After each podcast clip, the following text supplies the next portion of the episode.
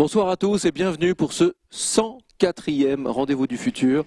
Quand on dépasse 100, on aime bien euh, les dire, les préciser. On en est à 100, 101, 102, 103. Ce soir, c'est donc le 104e, la 104e fois que nous nous retrouvons. Toujours en direct, bien sûr, toujours ici euh, en public aussi, à ici les Moulineaux au Cube. Et nous sommes vraiment très heureux parce que déjà vous êtes de plus en plus nombreux, parce que nous sommes en 2018 et ça va être une année avec énormément de projets, mais je ne vais pas trop déflorer la, programmation bien sûr. Et puis très heureux aussi parce que ce soir nous allons euh, recevoir quelqu'un euh, que, ben, que je voulais moi voir sur ce plateau depuis pas mal de temps. Gilles Boeuf, bonsoir. Bonsoir. Et merci d'avoir accepté cette, euh, cette invitation. Euh, cette invitation vraiment au, au dialogue. Ce soir, on va, on va échanger, on va parler biodiversité, on va parler bien commun, on va parler euh, transmission, éducation, coéducation, responsabilité aussi, euh, accessibilité. Bref, on va parler d'énormément de choses, d'énormément de, euh, de thèmes. Euh, ce soir, on va également euh, avoir le moment euh, qui braque le projecteur sur des acteurs du changement. Et ce soir, L'acteur du changement, c'est Éthique Océan. Donc on retrouvera Charlie et Rémi pour, euh, pour en parler tout à l'heure, avec la directrice d'Éthique Océan. Ce soir, évidemment, on retrouvera euh, Nicolas, Nicolas Opno tout à l'heure, la revue de presse de Jérémy et Coralie. Bref, on est bien, on est en famille. Installez-vous confortablement. Comme d'habitude, vous pouvez participer à cette émission. Vous pouvez évidemment poser des questions. Euh, je les reçois, je les reçois ici. Et, et puis je les poserai à, à notre invité. Donc sur le hashtag RDVF sur Twitter ou sur les commentaires sur le Facebook Live, évidemment. Bref, en fait, c'est vraiment comme d'habitude. Et donc, comme d'habitude, laissez-moi vous présenter notre invité. Alors, c'est une présentation en mots-clés. Euh, et puis après, il y aura une autre présentation, et là plus en, en questionnement, et puis on va se, se laisser voguer dans cette émission. Alors, vous avez été président du Muséum national d'histoire naturelle de 2009 à 2015. Vous enseignez à l'université Pierre et Marie Curie à Paris. Vous présidez le conseil scientifique de l'Agence française pour la biodiversité, l'AFB. Vous êtes également le président de la commission environnement de la Fondation de France, président de l'association de gestion de la réserve naturelle de la forêt de la Massane. C'est où la forêt de la Massane? Dans les Pyrénées-Orientales, au-dessus d'Argelès-sur-Mer, sur la frontière, en plein pays catalan. Donc un, un terroir magnifique, un territoire C'est magnifique.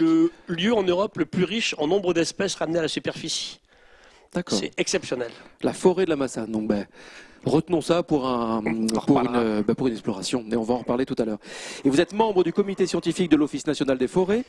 Et je ne peux pas ne pas le dire, évidemment, vous êtes particulièrement investi euh, dans l'organisation, euh, du point de vue scientifique, de la COP21 et de la COP22 également. Et ça, on va, on va évidemment en reparler. Alors moi j'ai un petit jeu toujours pour démarrer ces émissions, un petit jeu pour faire connaissance. Ce sont des questions assez simples et puis bah, qui nécessitent des réponses assez courtes évidemment. Et ça, en ayant dit ça, peut-être qu'il va y avoir des réponses longues, on ne sait pas. On verra, dépend des questions. Qu'est-ce que vous répondez à un enfant de 8 ans euh, qui vous demande ce que vous faites dans la vie? Je, lui raconte que j'adore raconter des histoires. J'ai une petite fille euh, qui avait 4 ans et je l'ai mise dans son bain et elle me dit Gilou, tu ne mets pas trop d'eau dans la baignoire, ça va tuer les ours polaires. Mais comment une petite fille de 4 ans arrive à une telle démarche? Alors, C'était une- les ours polaires, l'eau. Et on a fait une émission avec Hubert Rive et Cédric Villani, qui est venu ici aussi d'ailleurs, un peu après. Et je raconte dans le teaser de l'émission cette histoire de cette petite fille. Et alors, avec sa classe, elle suivait, bien sûr. On avait 18 000 enfants en face de nous. C'est quoi l'univers? C'est quoi la vie? C'est quoi les mathématiques? Elle me dit, mais Gilou, ce que je dis il y a deux ans là, est-ce que c'est vrai? Voilà, c'est ça. Donc, je raconte des histoires et je raconte euh, que pour bien raconter des histoires, il faut très bien comprendre des choses qui sont extrêmement compliquées. Et puis, il faut beaucoup, beaucoup, beaucoup, beaucoup travailler. Et puis, quand on aime faire ça, ben, ça se passe bien.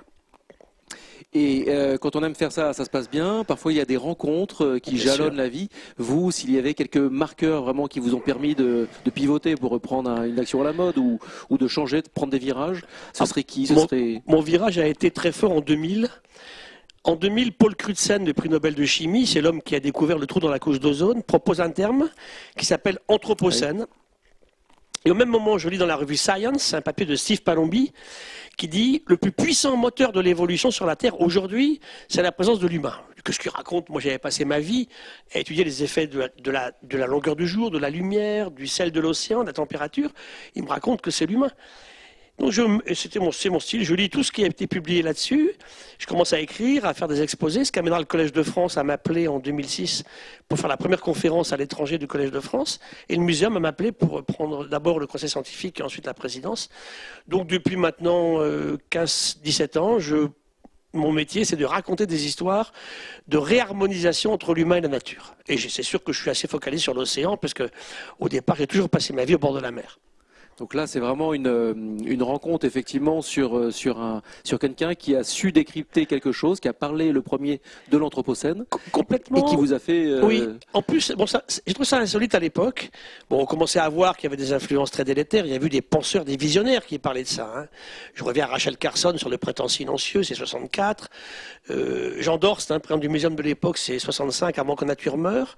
Des films, des cinéastes, un Kubrick que j'adore, par exemple, on en parle en 2001 puis Barjavel, des gens comme ça. Mais la vraie science officielle s'intéresse, la vraie, il n'y a pas une fausse science, mais dans les grandes revues mondiales, le premier papier là-dessus, c'est 97. Ça n'a que 20 ans, en fait, on on s'en rend pas compte. Hein. C'est 97, où dans un papier, on remarque euh, l'effondrement des stocks de pêche, on remarque les plantes qui s'en vont, la pollution qui augmente, les problèmes d'excès d'azote. On s'intéresse aussi, bien sûr, à la question de l'eau. Puis maintenant, c'est parti, donc on est tout le temps dedans. C'est vrai que moi, au départ, je suis un endocrinologue, donc je fais de la recherche fondamentale pure. À 30 ans, j'étais le meilleur spécialiste du récepteur à la prolactine dans le cerveau des poissons, ça c'est clair. Mais après, à 50, on ne raconte pas les mêmes histoires. Et c'est vrai que ce que je dis souvent, c'est que pour raconter des histoires comme ça, on ne peut pas les raconter à 30 ans. Donc ça veut dire que la vie est une somme de rencontres, comme vous le disiez à l'instant, d'expériences vécues, euh, de choses réussies, pas réussies, euh, de réflexions sur des sujets, et surtout en transversal. Et c'est ça qui est compliqué à expliquer aux jeunes aujourd'hui. Il faut être bon dans un domaine, mais il faut surtout être capable de comprendre, d'écouter les autres et de les respecter. Il faut vraiment faire preuve de curiosité, quoi, pour lire un peu entre les lignes de chacun. C'est fondamental. Euh, la vie est faite de rencontres, la vie est faite de voyages aussi, la vôtre particulièrement quand même. Oui. Est-ce qu'il y a des parties du globe qui ont échappé à votre, à votre parcours? Disons que j'ai des chouchous. Je suis allé 40 fois au Chili 40 fois, c'est pas mal. c'est mon pays d'adoption. J'ai découvert en 1985, en plein époque du Pinochet. C'était pas simple, hein, mm. de travailler au Chili à l'époque. Puis après, bon, bah, des missions classiques en Scandinavie, aux États-Unis, au Canada. Et puis après, j'ai découvert euh, l'Asie, le Japon, la Chine, plus récemment, l'Afrique, tout récemment. Hein, j'ai comme visité une bonne vingtaine de pays africains sur deux ans. Là, je ne serais pas forcément allé. Et c'est vrai que ce qui me plaît beaucoup, bon, un de mes métiers, moi, c'est de faire des conférences dans les universités, donc d'écouter des jeunes, ils ont 20 à 23 ans, mes mm. étudiants, et je suis extrêmement précautionneux sur le fait que je ne suis pas là pour les désespérer. Donc je ne suis surtout pas un catastrophiste. La situation est préoccupante, c'est clair, mais on n'a pas le droit de nous dire, nous les vieux, écoutez, c'est foutu, et puis c'est comme ça. Hein.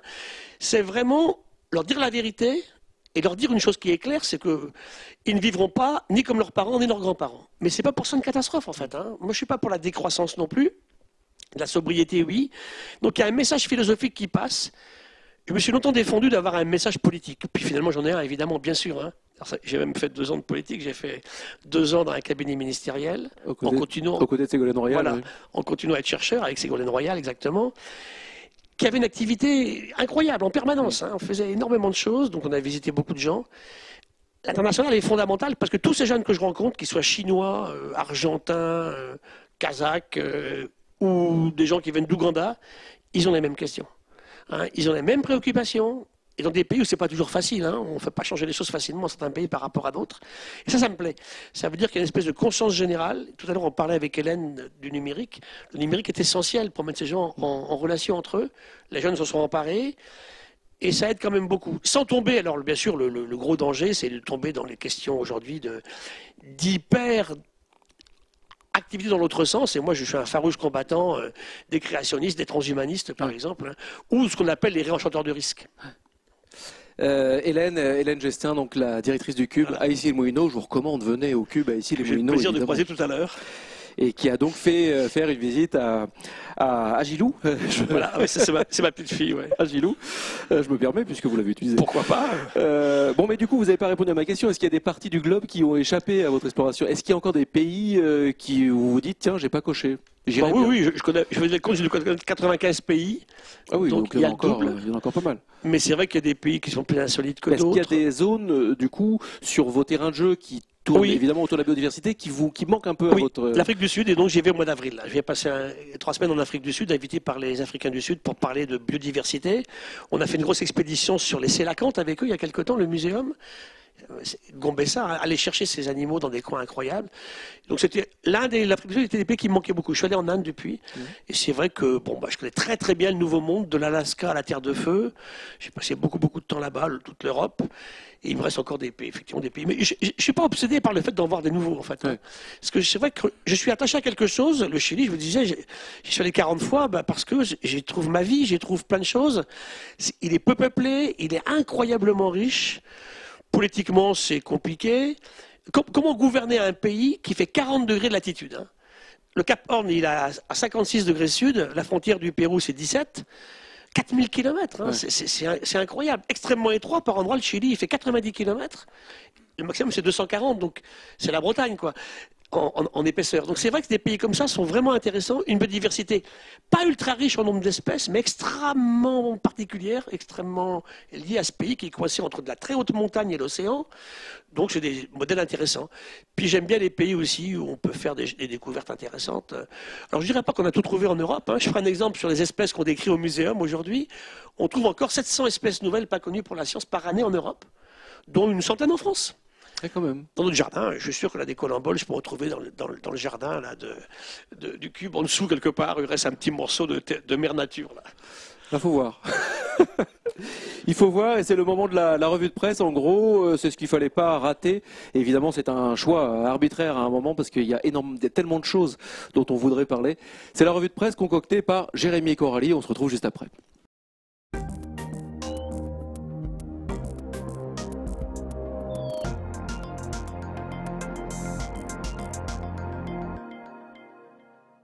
Dans cette revue de presse, nous allons parler de biodiversité, un mot qui comprend de nombreux enjeux politiques, écologiques, éthiques ou encore culturels. Introduisons-le cependant par sa définition la plus simple, la biodiversité représente l'ensemble des gènes et espèces ainsi que leurs interactions, tous ces écosystèmes entretenus par le vivant. Ce mois-ci, deux grandes nouvelles pour la diversité de la vie sur Terre sont tombées à quelques jours d'écart. La première concerne la France avec l'abandon du projet d'aéroport de Notre-Dame-des-Landes annoncé mercredi 17 janvier. Dans un article récapitulatif paru le même jour, le site Science et Avenir revient sur les multiples problématiques liées à l'environnement que posait cet éventuel chantier. Destruction des zones humides, nuisances sonores, gaz à effet de serre et impact sur la biodiversité dont le site de Notre-Dame-des-Landes était par ailleurs devenu un vivier avec 1500 espèces recensées. La seconde nouvelle concerne la pêche électrique que le Parlement européen a condamnée mardi 16 janvier 2018. D'abord interdite, cette pratique qui consiste à électrocuter les fonds marins bénéficiait de dérogations depuis 2007 dont profitaient les lobbying industriels, principalement néerlandais. Dans un article de François du 19 janvier, Claire Nouvian, fondatrice de l'association Bloom, se positionne sur le vote. C'est une victoire formidable pour les océans, pour les pêcheurs artisans et pour l'Europe. Fonds marins toujours, dans un papier du Monde Planète du 25 janvier 2018 qui titre Les coraux malades du plastique. Une étude internationale publiée dans la revue Science et tirée de l'observation de près de 125 000 coraux dévoile qu'ils sont aujourd'hui recouverts de plusieurs milliards de morceaux de plastique. Les récifs voient ainsi leur risque de développer des maladies multipliés par 20. Des conclusions alarmantes pour la biodiversité, d'une part parce que ces coraux sont en danger de mort, d'autre part parce qu'ils fournissent le gîte et le couvert de près d'un tiers des espèces marines connues. Sans oublier à quel point les humains leur sont redevables, puisque ces récifs les protègent entre autres contre l'érosion des côtes et les nourrissent grâce à la pêche. L'année 2018 sera d'ailleurs la troisième année internationale des récifs coralliens, nous rappelle Futura Planet le 26 janvier. La troisième, car l'état d'urgence climatique dans lequel se trouvent ces écosystèmes ne retombe pas. Les objectifs de cette année sont la sensibilisation des publics à la valeur et aux problématiques des récifs coralliens, l'incitation à des partenariats pour leur gestion durable entre la société civile, les gouvernements et le secteur privé, l'élaboration de mesures pour la conservation et l'exploitation de ces écosystèmes, ou encore la promotion de meilleures pratiques. Parmi les stratégies efficaces mises en place par l'initiative internationale pour les récifs coralliens, l'article cite la transplantation de coraux en Indonésie au sein d'une aire marine protégée et gérée localement, ainsi que la possibilité sur le site de Coral Guardian d'adopter un corail en tant que citoyen. Et si la sauvegarde de la biodiversité marine s'impose comme une priorité, la vie terrestre est, elle aussi, menacée. Alors que la sixième extinction de masse des animaux s'accélère, les scientifiques s'accordent à dire qu'il ne reste plus que quelques décennies pour agir contre l'érosion de la biodiversité.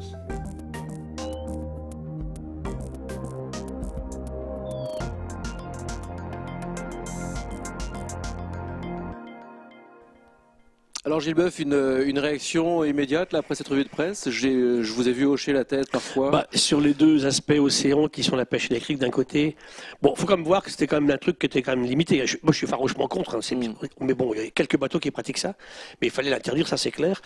Notre-Dame-des-Landes, euh, pour moi, en fait, quand on me parlait de Notre-Dame-des-Landes, pour moi, c'était pas un problème de biodiversité, c'est qu'on n'avait pas besoin de ce truc, c'est tout. Avant d'être un problème écologique, on n'a pas besoin de cet aéroport. Donc, fallait... J'ai souvent éludé les questions. On peut très bien travailler avec ce qui est sur Nantes. On a fait des travaux écologiques assez poussés sur le lac de Grandlieu. Il n'est pas menacé aujourd'hui. Donc, c'était une question, en fait, de gaspillage de fonds publics, tout simplement. Et puis d'opportunités locales. D'ailleurs, j'ai vu que 75% des Français avaient approuvé le Premier ministre d'avoir pris cette décision. Alors, sur la biodiversité, par contre, moi, j'aime pas trop le terme d'extinction parce que c'est pas vrai. On n'est pas en train de vivre, en fait, des extinctions forcenées. À terme, elle pourrait venir. On vit un effondrement du nombre des individus des populations. Par exemple, la mer, on connaît bien. Je suis infichu de vous, de vous donner euh, des espèces. Pour l'instant, sur quatre siècles, on a 18 espèces marines qui ont disparu. Un poisson au niveau mondial qui a disparu. Bon, c'est quand même que dalle. hein. En Europe, je connais le cas d'un petit coquillage, une porcelaine qui a disparu en Hollande, la Corambé batava, qui vivait dans des zones en fait de la côte hollandaise et que là, aujourd'hui, sont des polders. Donc c'est c'est très rare. Ce qui se passe, c'est ces effondrements du nombre d'individus pourraient à terme amener des extinctions, mais ça prendra un certain temps. Donc aujourd'hui, le vrai combat, c'est de se dire que nous devons, dans toutes les activités humaines, tenir compte de l'impact sur la biodiversité. Et c'est pour ça qu'a été créée l'Agence française pour la biodiversité d'ailleurs. hein. Donc c'est vrai que alors, est-ce qu'on est en train de mettre les conditions d'une crise d'extinction? Pourquoi pas, mais on n'en est encore pas là. Ce qui est très important, c'est de se dire aujourd'hui que il faut qu'on développe une culture de l'impact qu'on n'a pas du tout. Et ça, c'est fondamental à, à chercher aujourd'hui. Mais ces nouvelles sont alarmantes parce que c'est vrai que chaque semaine, il sort des papiers.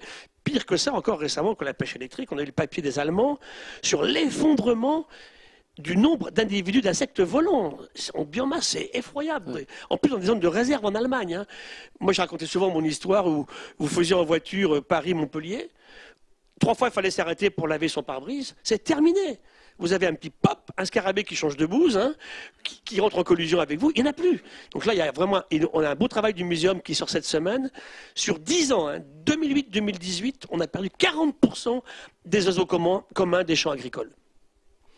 Alors on- évidemment, il Pas faut les que- espèces, hein, le nombre d'individus encore. hein. Oui, c'est pas l'extinction, euh, certes. Néanmoins, il y a une, on sent, on sent réellement bien une sûr. accélération. Bien sûr, Et il clairement. faut effectivement une éducation à l'impact. complètement. Cette éducation à l'impact, j'imagine qu'elle doit passer par la, bah, la prise de conscience. Donc, on- dresse le constat, bien sûr. Les choses vont pas bien, euh, il faut se réveiller. Mais après, quand on voit que chacun, chaque individu, oui, on a un impact, mais que sont ces impacts face aux impacts euh, énormes en face? Et donc, comment éviter de baisser les bras ch- euh, chacun, en gros? Et Je pense Comment que arriver à se convaincre qu'on Ouais. peut changer la la première activité de chaque individu, garçon ou fille, c'est je dis qu'est-ce que vous mangez? Vous êtes le reflet de ce que vous mangez. Premier impact, il est là, qu'on arrête d'acheter euh, des poires d'Afrique du Sud, euh, des pommes qui viennent d'Australie. euh, c'est pas possible de continuer comme ça. Juste une histoire. Un œuf de saumon qui est pondu en Norvège. Il prend l'avion, il va au Chili. Il devient un petit poisson d'eau douce au Chili, qui va être transféré de l'eau douce à l'eau de mer. Il devient un très gros poisson parce que la génétique norvégienne est très performante. On fait une bête de 18 kilos en, en 3 ans, c'est remarquable. hein. et puis là, il est abattu et fileté au Chili. Les filets viennent à Boulogne. On a le plus grand centre de fumage de poissons au monde et ils sont mangés au Japon. Ça, c'est pas soutenable. C'est vrai que des, pratiques comme ça. Alors, économiquement, ça peut marcher de nourrir un thon en cage avec un poisson qui vaut 30 centimes, le thon valant 100 euros le kilo. Mais c'est une hérésie biologique et biochimique. Donc, c'est là, effectivement, que qu'est-ce qu'on mange? C'est clair qu'il y a des gros problèmes de la démographie qu'on me posait récemment. On a fait un papier dans Le Monde au mois de décembre. Moi, bon, je suis un peu énervé quand même quand on dit aux Africains, vous faites trop de mômes, c'est pour ça qu'on est dans, le caca aujourd'hui. Attendez, qu'est-ce qu'on a fait chez nous auparavant? Il y, a un problème démographique entre, entre, le- le- entre les parallèles deux tropiques africains. C'est là que la population augmente aujourd'hui. Même en Inde, on n'est plus qu'à 2 enfants et 4,4 par femme. Donc, on est vers une asymptote, sauf le cas de l'Afrique. Donc aujourd'hui, le problème, c'est l'impact de ce qu'on fait, et par exemple dans la consommation de viande. Il est clair que demain, il faut manger, aujourd'hui, là maintenant, il faut manger beaucoup. Alors je suis pas un vegan, hein, Mmh. parce que l'extrémisme dans l'autre sens, j'aime pas trop non plus. Parce qu'on peut ne pas aimer ça, mais d'obliger les autres à vivre comme, à vivre comme vous, je suis pas d'accord. Donc ça veut dire que là, manger beaucoup moins de viande, manger beaucoup moins de poisson, un sérieux ce qu'on mange, de la qualité. Donc il faut aider le monde agricole à produire de la qualité. Il faut bien sûr éliminer les insecticides et les pesticides, ça c'est clair à terme. Il faut qu'on passe absolument par là. Faire de la Donc vous voyez que dans tout ce qu'on fait tous les jours, on peut intervenir. Ne pas gaspiller l'eau.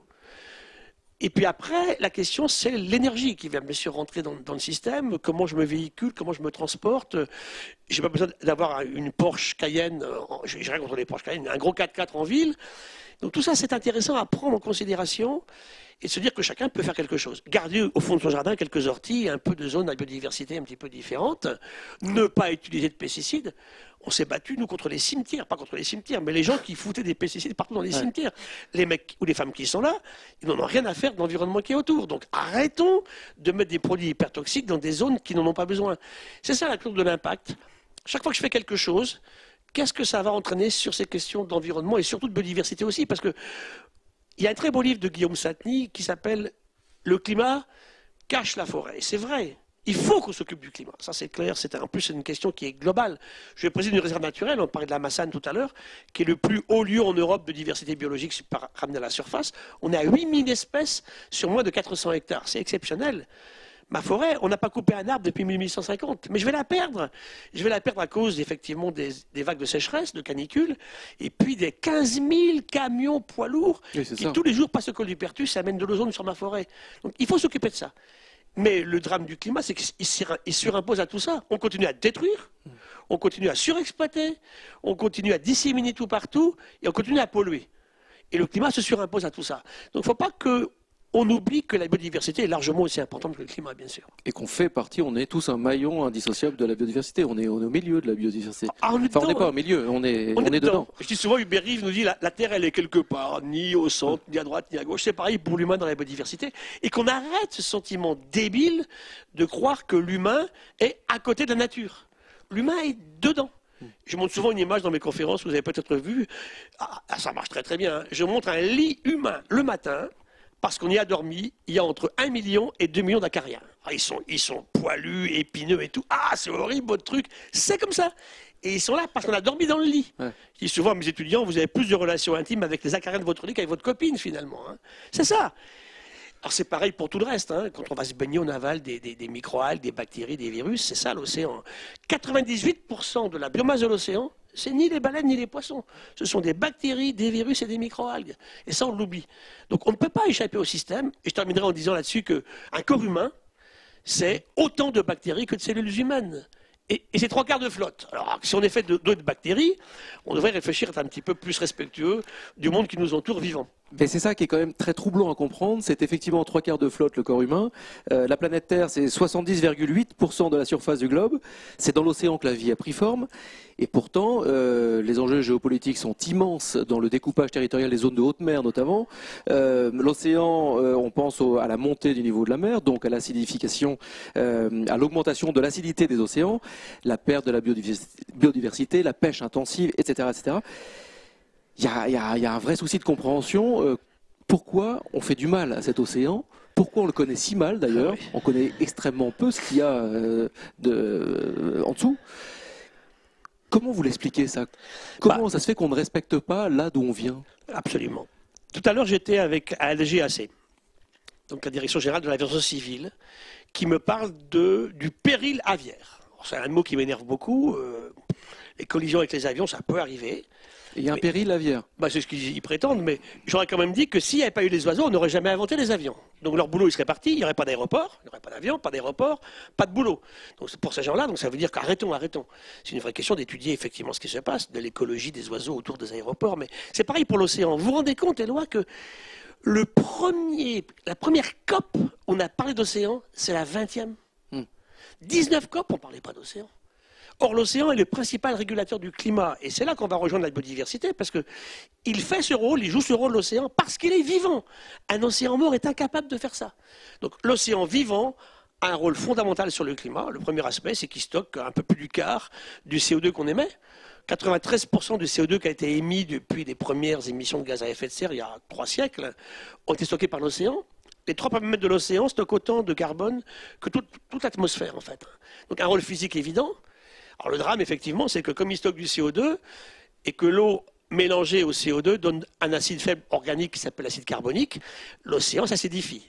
Et là, ça va très très vite, puisque en 250 ans, il est 30% plus acide. Et à l'échéance 2100, 50%. Alors je dis souvent aux gens que le climat a toujours changé. Il faut qu'on arrête de nous raconter des, bêtises là-dessus. Le, climat a toujours changé. Mais là, il va trop vite, en fait. Hein. Oui, ça s'accélère. Bien sûr, il a été acide, l'océan plus, il a été moins, bon, mais jamais sur une période aussi courte. Sur la remontée du niveau de la mer, aujourd'hui, euh, Asdav nous dit on est à 7 cm 6 là, sur 18 ans, alors que depuis 5000 ans, on était de l'ordre de 1 mm par an. Donc c'est vrai que tout s'accélère, l'eau remonte sur les littoraux, et ça, ça a affecté beaucoup d'humains, bien sûr, hein, puisqu'il y a la moitié des humains qui vivent au bord de l'océan. Les questions de température, le corail, tout à l'heure on l'évoquait, le corail, ça a été dit, le corail c'est moins de 1% de la surface de l'océan, c'est plus du tiers des espèces connues dans l'océan. 100 000 espèces sur le récif corallien, sur 300 000 espèces connues dans l'océan, donc c'est considérable. Et on détruit à la dynamite, au cyanure, l'eau remonte trop vite par rapport à sa croissance, il supportera pas l'acidité. Il aime l'eau chaude, mais pas trop chaude. Donc c'est compliqué, effectivement. Hein. Et l'océan doit être pris pour ce qu'il est. Ce n'est pas uniquement une zone de ressources. Hein. c'est vraiment le moteur du système. Et donc, effectivement, il faut qu'on retrouve une harmonie avec l'océan. Je dis souvent, d'ailleurs, aux gens qui me parlent d'océan, euh, regardez en vous. Hein. Je dis, qu'est-ce que, s'il y a des médecins dans la salle, pourquoi on trouve 140 millimoles de sodium dans un sang humain? 105 millimoles de chlorure? Bah, C'est quoi, ça vient d'où? Ce sont des éléments chimiques qui viennent de l'océan, depuis les origines en fait de l'océan sur la planète. On a un petit océan à l'intérieur, trois fois moins salé que l'océan. On est en fait une eau estuarienne. Je dis, en fait, le sang humain raconte l'histoire de la sortie de la vie de l'océan il y a 450 millions d'années. Donc on est lié à tout ça.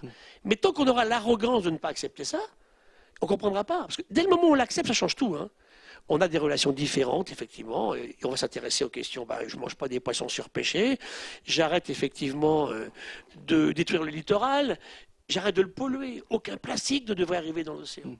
Le papier que vous citiez là sur, moi je sur, sur, le septième continent, le, bah, par exemple, tous ces amis qui bossent là-dessus nous disent bien c'est catastrophique. Partout où on va, en Méditerranée, Tara a ramené du plastique partout. Mm. On en a au sein de nous-mêmes. Des collègues en Californie me disaient pratiquement deux poissons sur trois ont du plastique à l'intérieur. Donc, demain, il y aura plus de masse de plastique dans l'océan que de poissons, que de plancton. Que de plancton. donc, c'est effroyable. Donc, c'est vrai que là, ben, en plus, ce que je dis souvent aux humains, c'est que on s'est appelé Homo sapiens. 1758, hein. Carl von Linné, en Suède, commence à décrire les espèces. Il décrit un tas de trucs. Hein. et quand il meurt, il meurt dix ans avant Buffon, donc il meurt en 1778. On connaît 12 000 espèces sur la Terre, hein, plantes et animaux. Aujourd'hui, y a plus de 2 millions. Et nous, on s'est appelé Sapiens, mais c'est nous qui nous sommes appelés comme ça. Quand je lis mon journal le matin, je sais pas, quand je vois les relations entre les humains entre eux, entre les garçons et les filles pour commencer, hein, regardez comment on traite les femmes sur cette planète, c'est quand même un peu gravissime de la part des mecs. Ça va pas. Et c'est pas le premier mot qui vient à l'esprit. Quand Edgar Morin nous dit nous sommes homo oui, on a une écharpe, un verre, un micro, un superbe salon, du beau numérique ici euh, au cube à ici des Moulineaux. Mais est-ce que la conscience va accompagner l'accélération des connaissances scientifiques et technologiques? C'est pas ce qui se passe en ce moment. Donc ça, c'est un vrai débat, une vraie question. Et je terminerai en disant que c'est pas que le transversal est essentiel. Il nous faut des mathématiques, de la physique, de la chimie, de la biologie, de l'écologie, oui. Mais il nous faut aussi de l'anthropologie, il nous faut de la sociologie et puis de la philosophie. Ça veut dire que c'est compliqué à expliquer aux étudiants parce qu'ils sont formés en silo. Et c'est là que l'enseignement en France, on va parler un petit peu d'enseignement, et quand même aujourd'hui pêche beaucoup là-dessus.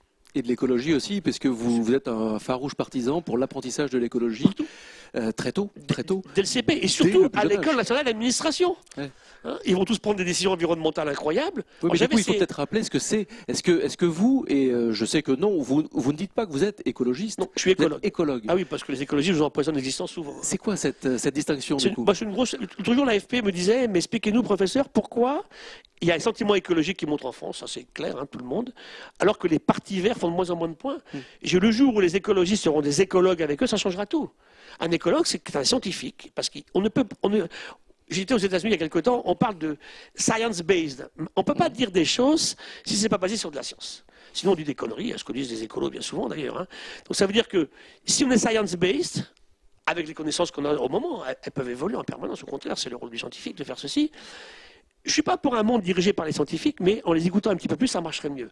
Donc pour revenir à l'écologisme, quand on vient me dire, par exemple, vous savez, on a fait des études, le dauphin serait plus intelligent que l'humain, qu'est-ce que je vais répondre à ça? C'est aussi con que le type qui me dit effectivement qu'il n'en a rien à foutre euh, de, de la disparition du, du dauphin du Yangtze en Chine euh, il y a dix ans. Donc il y a vraiment aujourd'hui des apports scientifiques à mettre dans le système. Et l'école d'écologie française est excellente. hein. Il y a eu un classement récemment aux États-Unis. On est la deuxième école au monde. C'est-à-dire que les labos d'écologie en France, de sciences écologiques, sont vraiment excellents.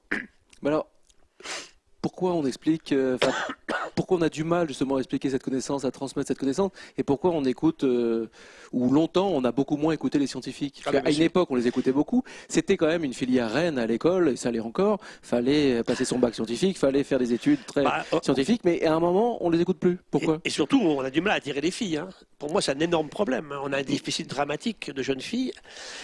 Moi, je, je vais souvent faire des, de- de- des conférences dans des classes de seconde, de première. Je dis aux filles, allez-y les filles. Vous êtes largement aussi bonnes en mathématiques que les garçons. hein. Mais comme on leur a pas de leur dire qu'elles sont pas bonnes en maths, et donc euh, ça, ça colle pas le système. hein. On voit dans les écoles d'ingénieurs aujourd'hui, il y a quand même un gros déficit de femmes quand même. hein. En biologie, par contre, il y en a beaucoup. En médecine, aujourd'hui, on va voir les trois quarts de médecins qui vont être femmes. Alors là, on, on va un petit peu trop dans l'autre sens. hein. Co- Comment on trouve pas un équilibre, mais une harmonie en fait. hein. Donc, dans l'éducation, c'est vrai que la science c'est difficile parce qu'il faut travailler beaucoup. Je connais pas de scientifiques qui en pas va réussir. hein. On est mal payé, ça c'est sûr. hein. Si vous voulez des sous, il faut pas être, faut pas devenir scientifique. Il faut être trader. Ah bon, les tra- le trader, c'est une catastrophe pour la planète puisqu'on fait que du virtuel et surtout on n'assume jamais ses responsabilités quand on met une- une partie des gens au chômage, bien sûr, dans le système. C'est là qu'il faut changer. Il faut de la science hein, partout et que les femmes y participent de plus en plus. Et il faut aussi de l'apport social. Parce que autant sur le climat, c'est vrai que c'est une affaire d'équation, c'est un peu compliqué. Par contre, sur la biodiversité, on a énormément de connaissances qui viennent de la société civile, en fait. hein. Moi, je parle à un paysan euh, du, Kazakhstan ou, un, ou- un pêcheur en Calédonie, ils ont des connaissances exceptionnelles. Et c'est pour ça qu'on a très bien développé, nous, les sciences participatives sur ces questions-là, d'ailleurs. hein. Ça marche assez bien.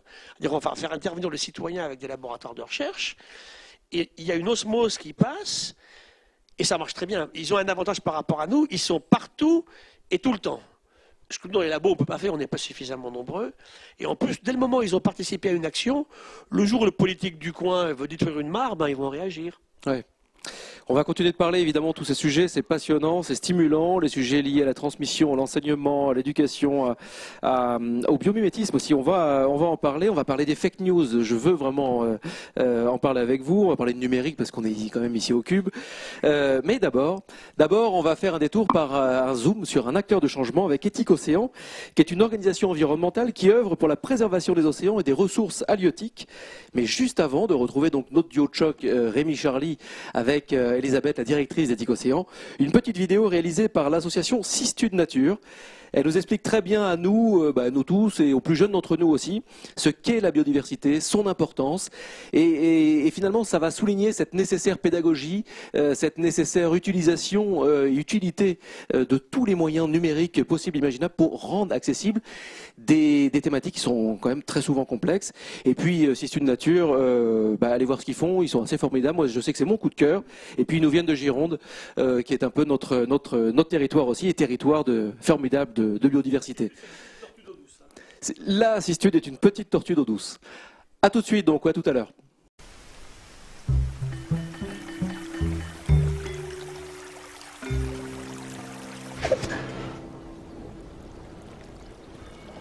Nous voici au cœur d'un écosystème, avec de nombreuses espèces, plantes et animaux, grosses ou microscopiques. L'écosystème est en équilibre. Cet équilibre dépend fortement des conditions du climat, la température, les précipitations, la luminosité et l'humidité du sol. La modification d'un de ces paramètres peut agir sur l'une ou l'autre des espèces. Mais comment? Les espèces de l'écosystème n'ont pas toutes la même sensibilité face au changement climatique. Prenons un exemple. Celle-ci n'a pas une grande capacité de déplacement. Elle ne peut donc pas migrer si les conditions du milieu ne lui sont plus favorables. Cette espèce, par contre, peut se déplacer plus facilement pour trouver des conditions plus favorables. Elle va migrer et ne sera plus dans l'écosystème. En réponse au changement du milieu, les espèces peuvent donc se déplacer. Mais d'autres effets peuvent se produire. Leur cycle de vie peut être décalé dans le temps, la reproduction peut être affectée, leur comportement peut changer. Et l'adaptation Ce n'est pas la première fois que le climat change. Oui, mais c'est la première fois qu'il change si vite et si drastiquement. Trop vite pour que la majorité des espèces puissent s'y adapter. Revenons à l'écosystème. Des espèces vont disparaître, d'autres seront parties et certaines seront arrivées. Les éléments de l'écosystème se sont modifiés, il n'est plus en équilibre. Or, la nature est déjà fortement impactée par l'homme. Nous la surexploitons, nous détruisons et fragmentons l'écosystème, nous modifions les milieux. Nos écosystèmes sont donc déjà fragilisés et ont moins de résilience face au changement climatique. Les scientifiques estiment que d'ici 2050, 25 à 50% des espèces auront disparu à cause de nos actes. Nous sommes en plein dans la sixième grande extinction des espèces. Et nous, humains, seront impactés, car la nature nous rend bien des services, dont la régulation du climat.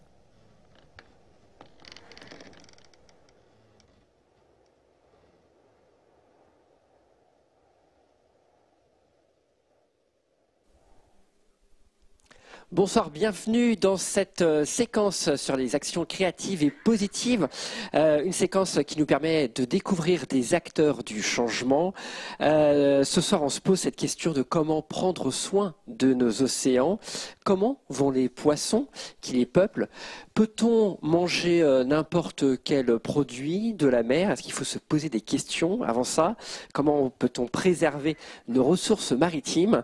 Eh bien, on va se poser un petit peu toutes ces questions avec euh, notre invitée ce soir qui est euh, Elisabeth Vallée de Éthique Océan. Bonsoir Elisabeth. Alors vous pouvez parler au micro. Voilà, bonsoir. bonsoir. Merci d'être euh, sur le plateau. Et sur le plateau, nous avons aussi Rémi Hoche. Bonsoir Rémi. Bonsoir.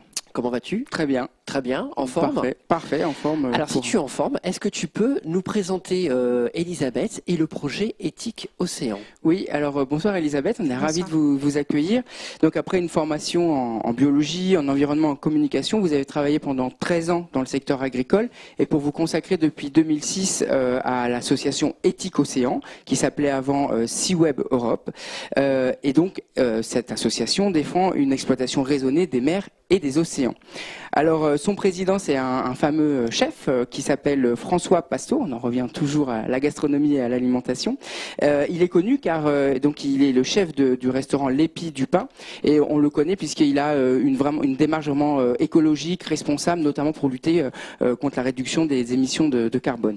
et puis en 2017, Éthique Océan a reçu le Grand Prix des sciences de la mer Albert Ier de, de Monaco. Habituellement, c'est une récompense qui est décernée à des scientifiques. Donc une belle euh, reconnaissance de votre travail euh, depuis plus de dix ans.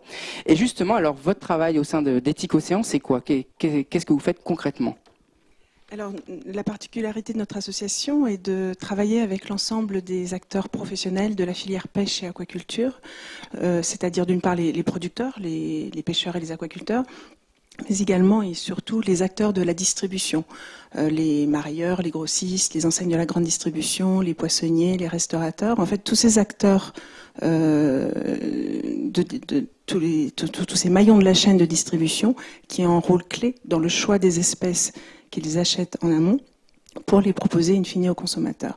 Car si tous ces maillons de la chaîne mettaient en place des pratiques vertueuses, des, euh, procédaient à, des achats dits responsables, c'est-à-dire se poser les bonnes questions euh, par rapport à l'état des stocks, aux techniques de pêche pour euh, préserver les ressources, eh bien d'une part, cela contribuerait à, préserver la biodiversité marine et également à proposer aux consommateurs des espèces qui ne sont pas en danger.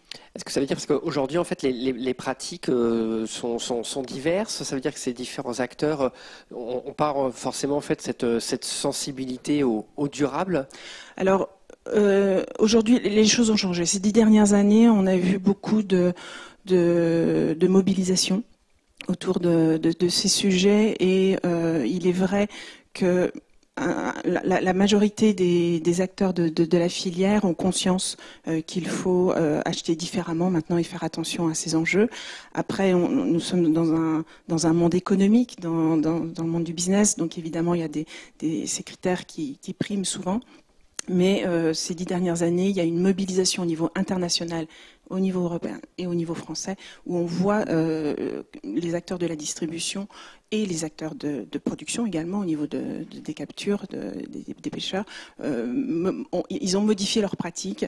On voit des choses aller dans un sens plus vertueux, mais il reste encore beaucoup à faire. Alors, concrètement, comment vous faites pour sensibiliser les acteurs de, la filière? Quelles sont les actions concrètes? Alors, nous les informons sur euh, base des données euh, scientifiques les, plus récentes. Nous, nous eh éditons, par exemple, cet ouvrage qui s'intitule Le guide des espèces à l'usage des professionnels. Donc, il, est conçu pour euh, tout acheteur professionnel en produits de la mer pour les orienter vers des espèces qui ne sont pas surexploitées euh, et dont les techniques de pêche sont euh, respectueuses de l'environnement. En fait, il y a trois critères principaux si on parle des, des, produits de pêche, trois critères principaux à respecter. L'état du stock, la technique de pêche et la taille de maturité, sachant que pour beaucoup d'espèces, euh, la taille légale de commercialisation est inférieure à la taille de maturité sexuelle. Donc euh, cela veut dire que l'on commercialise en toute légalité des poissons qui n'ont jamais eu le temps de se reproduire. J'étais avec vous tout à l'heure dans le public quand on écoutait euh, Gilles Boeuf, il parlait de science base et tout de suite vous avez réagi ah, oui, oui, oui, mais justement, justement. C'est-à-dire du coup en fait tout ce, comment vous avez vous, avez réalisé en fait tout ce, tout ce travail avec des scientifiques, c'est quoi? C'est Oui, toutes ces données euh, qui sont présentées dans, dans, ce guide en fait euh, se basent sur les, les, des, des, chiffres scientifiques, sur toutes les, les évaluations que les scientifiques font et remettent à jour tous les ans. Euh, pour pouvoir établir des recommandations aux acheteurs. Donc, euh, on suit les, données euh, de l'IFREMER, du CIEM au niveau européen, de, l'IRD, du, Muséum également pour les espèces qu'ils suivent. Donc, en, fonction des, espèces, en fonction des, provenances, nous compilons l'ensemble des données scientifiques les plus crédibles, les plus reconnues pour établir ces recommandations aux acheteurs, pour qu'ils s'y retrouvent dans dans ce vaste sujet. Alors vous vous adressez aux, professionnels, mais vous avez aussi un travail de sensibilisation euh, vers le plus grand public, notamment par des applications auxquelles vous avez euh, participé, euh, notamment deux applications, dont une qui a été conçue avec la fondation Good Planet de Yann Arthus Bertrand, qui s'appelle Planète Océan. Est-ce que vous pouvez nous en parler? Bien sûr. Alors les applications, on nous a souvent sollicité parce que notre association travaille plus en direction des, des, professionnels, comme on le disait, et on nous sollicite de plus en plus pour dire, mais le consommateur, qu'est-ce qu'il peut faire? Et euh, pour nous, en tant qu'éthique océan, euh, nous, ce, sujet est très complexe et euh, déjà c'est compliqué pour les professionnels de s'orienter vers des espèces dites durables, de, considérer les différents critères d'approvisionnement. Euh, pour un consommateur, c'est très compliqué. À l'étal d'un poissonnier, il n'a pas toujours les bonnes informations pour pouvoir faire un, un achat responsable. Donc notre réponse dans un premier temps était ben, on communique les bonnes questions à poser aux consommateurs, mais ce n'est pas forcément aux consommateurs de choisir entre une espèce qui est durable une espèce qui est en danger. C'est plutôt le rôle des professionnels de, de, de, faire ce, ce, ce, travail, comme, ils ont le, la responsabilité de, de, fournir des produits sains en termes de qualité sanitaire, si possible des produits bons. Euh, est-ce que c'est pas davantage aux professionnels de fournir des produits qui ne sont pas en danger euh, et qui sont donc euh, produits ou élevés dans des conditions respectueuses de l'environnement? Donc ça, c'était notre stratégie. Mais on a été approché en effet par la fondation Good Planet pour une application euh, consommateur. Ils ont ce souhait de, de communiquer auprès du plus grand nombre et euh, donc nous avons travaillé avec eux pour fournir le contenu et en, adaptant les informations aux consommateurs mais en donnant un minimum euh, de, données pour comprendre pourquoi une espèce est dite dans le rouge, dans le vert. Ou, Justement, nous dire un peu comment fonctionne l'application. J'étais en, en, même temps que je vous écoute, en fait, j'étais sur la sur l'application. Du coup, là, j'ai téléchargé. Et en effet, si je me renseigne, bon, au hasard, je sais pas pourquoi j'ai pris la saumon. Euh, en effet, on voit en fait, il y a plusieurs euh, codes d'image vert, orange, rouge. Donc, à privilégier le saumon du Pacifique s'il s'agit du saumon sauvage, c'est précis. Modération, le, d'autres formes de, de, saumon. donc voilà, ça, ça, permet en fait de, de nous aider à regarder les étiquettes, que ce soit dans, dans, les grandes surfaces ou chez son poissonnier. Euh, et peut-être aussi alors d'engager euh, la conversation ou pas avec euh, avec les poissonniers. Est-ce que vous avez des, des retours sur sur ce lien entre le, les, les, les, vendeurs et les acheteurs finalement? Oui, tout à fait. En tout cas, les, consommateurs qui s'intéressent à, ces sujets ont la possibilité de comprendre les questions auxquelles il faut faire attention, les critères auxquels il faut faire attention et demander aux, poissonniers. Donc, les, au niveau de, des, des, des principales questions à se poser. Déjà, il faut comprendre euh, s'il s'agit d'un poisson sauvage ou un poisson d'élevage, parce que le questionnement n'est pas le, même. Vous citiez le cas du saumon, justement, interrogation, saumon sauvage ou saumon d'élevage. Si le, saumon euh, sauvage du Pacifique euh, est produit dans des conditions durables, les stocks sont, bien exploités et on peut le considérer dans le verre. Euh, par contre, tout ce qui est saumon euh, d'élevage, tous les produits d'élevage, on les met d'office dans le orange, ce qui signifie posez-vous des questions par rapport aux conditions d'élevage, euh, parce que il y a des excès par rapport aux conditions et à l'impact qu'il peut y avoir sur l'environnement. Donc, on, oriente les consommateurs par rapport à ces questions pour les inciter à, poser les questions à leur poissonnier ou au restaurant où, où ils mangent, on sent que le consommateur, avec la médiatisation de tous ces sujets, commence à s'intéresser à ce sujet. Euh, le sujet reste complexe et nous, nous essayons d'emmener les poissonniers et les restaurateurs dans cette démarche pour qu'ils fournissent euh, des poissons durables à, leurs consommateurs. Donc oui, il y a un lien qui se fait, mais c'est quand même euh, lent, ça prend du temps, mais la mobilisation est en marche restaurateur, un mot clé. Exactement, parce que vous organisez aussi un concours euh, culinaire hein, très important qui s'appelle euh, Olivier euh, Rollinger, le concours Olivier Rollinger, et avec des chefs qui s'engagent aussi. Est-ce que vous pouvez nous, nous, nous parler de ce concours? Alors c'est un concours que nous avons créé en 2012, donc on nous préparons là la septième édition, euh, concours qui vise à mobiliser les chefs, la jeune génération de chefs cuisiniers sur tous ces sujets, euh, car comme je le disais tout à l'heure, tous ces maillons de la chaîne ont un rôle important par rapport à, la préservation des ressources, et les chefs en particulier sont vraiment un maillon clé parce qu'ils peuvent influencer leurs fournisseurs de par les critères d'achat euh, qu'ils leur imposent euh, et ils influencent également le consommateur, leurs convives euh, par rapport aux produits qu'ils proposent sur leur menu. Donc nous avons créé ce concours pour mobiliser ce, cette jeune génération de chefs en collaboration avec deux écoles hôtelières, l'école Ferrandi à Paris et le lycée hôtelier de, Dinard en Bretagne, ainsi que l'association Relais Château, dont le vice-président euh, Olivier Rollinger euh, est l'ambassadeur de, ce concours, chef également très engagé sur tous euh, ces sujets. Donc, oui. Question ambassadeur, je comprends que vous avez aussi un autre ambassadeur, enfin, ou un parrain, je ne sais pas comment. Euh, Nicolas Hulot, en fait. Qui, Alors, voilà, c'est peut-être plus récent. Euh, Nicolas Hulot nous fait l'honneur de parrainer ce concours euh, cette année, et nous en sommes très honorés. Ça montre également l'évolution que ce concours connaît en termes de reconnaissance et, ce soutien institutionnel signifie beaucoup parce que euh, c'est la jeune génération qui va porter, qui va continuer de porter ces, sujets. On, voit euh, les, comportements qui commencent à, changer. Euh, au bout de, cette année de, concours, on voit les jeunes qui s'approprient ce, sujet. Les... premières, oui. Je, me demandais quand vous les sélectionnez justement les jeunes les jeunes chefs qui participent à ce concours. Sur dossier, ils nous envoient. Donc c'est eux qui font la démarche Exactement. de participer. Ce sont eux qui, font la démarche. On sélectionne euh, les, dossiers selon la qualité des, recettes qu'ils proposent. Hein. Ça reste un concours gastronomique. Euh, donc ils proposent deux recettes, une recette gastronomique et une recette euh, maison, facile à faire par tout un chacun. Et ils doivent développer un argumentaire autour de la durabilité des produits de la mer. C'est-à-dire que dans leur recette, il faut qu'ils se posent la question de tiens, je vais utiliser tel ou tel poisson parce qu'il a été, il vient de telle région ou il a été pêché de telle façon et Voilà, c'est ça en fait les questions qu'il a Ce sont eux qui choisissent l'espèce qu'ils euh, proposent à ce concours. Et euh, l'originalité, c'est qu'ils viennent le jour du Mhm. concours avec le poisson qu'ils ont décidé de travailler.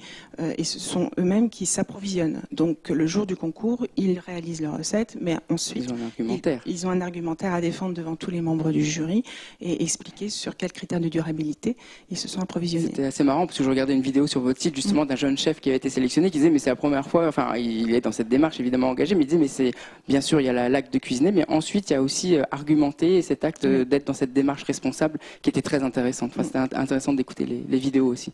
Et là, le concours euh, a été lancé là pour 2018. Je crois que vous êtes dans la phase de- d'étude des dossiers, c'est ça? Ça y est, les dossiers Ça ont été sélectionnés la semaine dernière et les épreuves commencent euh, en mars parce que ce qu'il est important de mentionner, c'est que nous avons organisé ce concours à l'échelle franco-française pendant quatre ans et il est passé euh, à l'échelle européenne euh, depuis 2016. Donc nous, ouvrons ce concours à tout jeune chef cuisinier ou étudiants en école hôtelière euh, de toute l'Europe. Il y a quatre centres d'épreuves en Europe qui accueillent les candidats. Bon, que- que- que- ça serait quoi le, le pire, le, un candidat qui alors c'est quoi le, le poisson qu'il faut pas présenter en fait à un concours ou alors qu'il faut pas qu'il faut essayer de blacklister entre guillemets si on va faire euh, ces courses et qu'on cherche un poisson? Est-ce qu'il y a, Quelques quelque indices chose pour les absolument euh, il y a des, des espèces Non. ou des choses qu'il faut éviter euh, Oui, il y, a- y y des espèces qui sont dans le rouge, quelle que soit leur, euh, leur provenance. On peut citer les, les, les différents requins, les, les raies, les espèces de grands fonds, le l'anguille. requin parce que le requin moi j'ai entendu il y a des requins. gens qui, qui mangent du requin ça se, ça se trouve Ça se Ah trouve. ouais, Vous donc avez à la cantine saumonette ou veau de mer, euh, c'est du requin. d'accord Et il faut éviter, ce sont des espèces très, très fragilisées. d'accord Euh, certaines plus que d'autres, mais voilà, d'une manière générale, nos recommandations sont d'éviter ces, ces espèces. Les raies euh, sont surexploitées et la particularité, euh, c'est que sur euh, les étiquettes, c'est la famille des raies qui sont mentionnées. Le nom précis de l'espèce n'est pas mentionné, donc c'est très difficile de s'y retrouver également. Euh, l'anguille, l'anguille est dans le rouge. Et l'anguille, c'est pas uniquement la surpêche. Hein. L'anguille a un cycle de vie assez assez fascinant. Elle mélange sa vie dans les l'eau douce et, et euh, l'eau de mer pour faire un, grand voyage avant de venir se reproduire. Donc, pour remonter les rivières, les barrages, les pollutions, euh, ces tous ces freins euh, limitent sa, population et il y a une alerte rouge sur l'anguille, donc éviter l'anguille également. Et les espèces de grands fonds, même si euh, il y a eu euh, une victoire au niveau européen, puisque la, pêche au niveau euh, des, grands fonds, donc en dessous de 800 mètres, est interdite depuis l'année dernière. Ça reste quand même des, espèces très fragilisées qui mettent très longtemps à se reproduire. Donc même si on les pêche euh, au-dessus de, de 800 mètres, ça reste quand même des espèces à, à consommer avec très grande modération. Mhm. Voilà. d'accord Donc si les candidats présentent ces Voilà. espèces au concours, ils ne sont pas sélectionnés malheureusement. qui regardent l'émission et qui vont pas le C'est faire. pas la peine d'essayer. Euh, je, on- quand on s'est intéressé, euh, enfin, on a on- à, à votre à votre projet, on a on a découvert aussi que donc, du coup, en fait, vous avez euh, vous êtes euh, Éthique Océan est financé par euh, par des, des soutiens publics et privés, et puis euh, dernièrement, vous vous intéressez aussi euh, au financement euh, direct et au crowdfunding, et euh, et vous avez euh, du coup euh, travaillé aussi, enfin, vous commencez à travailler. Je crois que c'est un début de, processus avec Hello Asso, un site de, financement participatif qu'on connaît est bien ici sur le plateau. Pour- pourquoi cette démarche d'aller aussi vers le grand public Parce que c'est parce que on, sent que le grand public vient à nous, donc on, on- commence à réfléchir à diversifier nos activités pour aller vers ce grand public. Euh, évidemment, la recherche de, financement euh, par cette belle plateforme Eloasso permet également de nous faire euh, mieux connaître. Et cet appel à, fonds, à financement permet également nous de, diversifier nos ressources. Mais on sent, de par nos activités, notamment en travaillant avec les restaurateurs, avec les poissonniers, leurs clients directs c'est le grand public, ce, sont les, consommateurs, Euh, les, professionnels avec qui on travaille sentent de plus en plus cet intérêt euh, venir des, consommateurs. Donc euh, nous, sommes en train également de, réfléchir à comment, continuer aussi d'informer jusqu'au bout de la chaîne le, le, grand public, mais tout en gardant la stratégie de passer par nos professionnels, les restaurateurs, les poissonniers.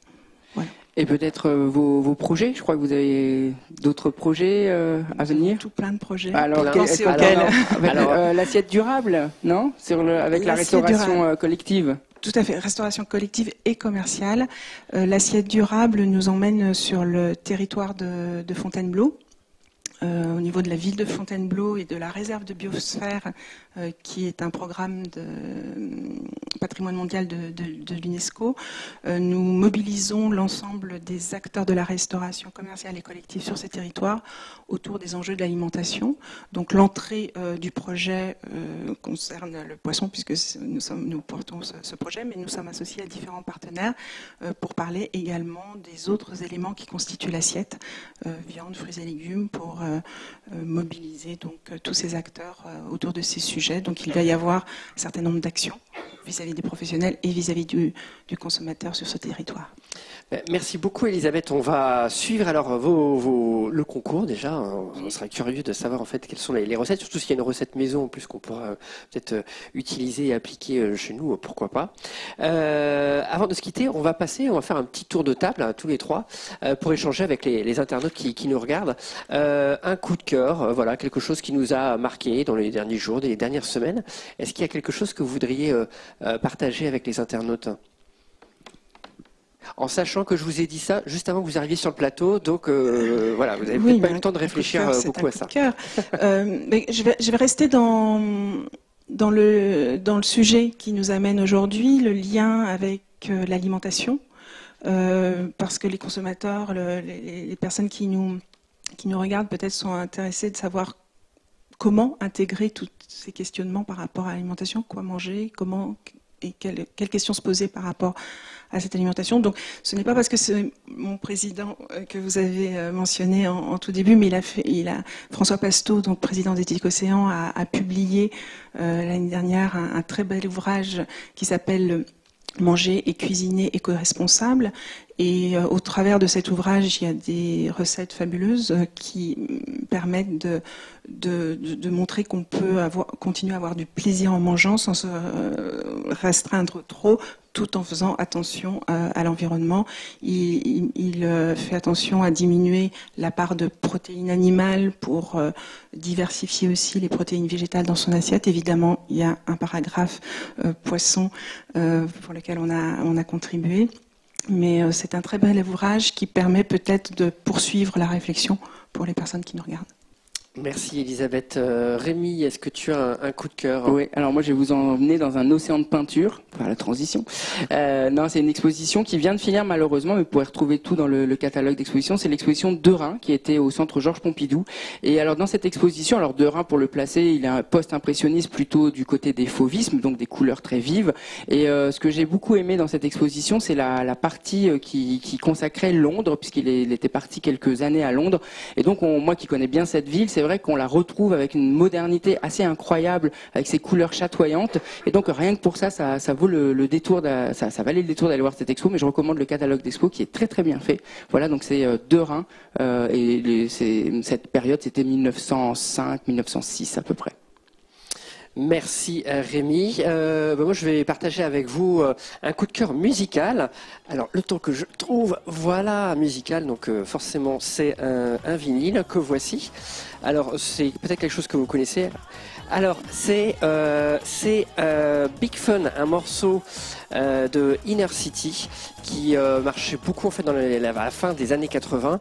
Et pourquoi je pensais à ça? Parce que euh, c'est aussi un voyage à travers les, continents. C'est une musique électronique euh, qui est partie d'Allemagne avec Kraftwerk, qui est passé ensuite à, à Détroit et qui est repassé de l'autre côté de l'océan Atlantique.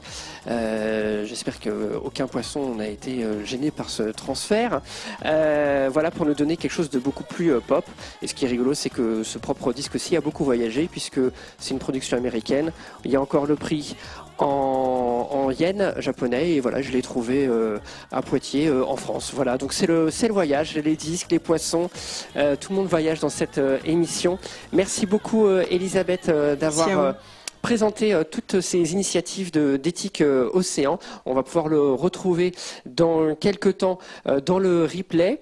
avant de passer la parole, repasser la parole à Éloi et Gilles Boeuf, on va faire un petit entracte autour d'un projet, un projet de création de la plus grande réserve marine au monde en Antarctique, autour de la question du, réchauffement climatique et de, la pêche industrielle qui pourrait menacer euh, et la, biodiversité. Euh, c'est un projet en fait qui est mené par, euh, par Greenpeace et qui présente des images assez intéressantes qu'on va découvrir maintenant tout de suite là.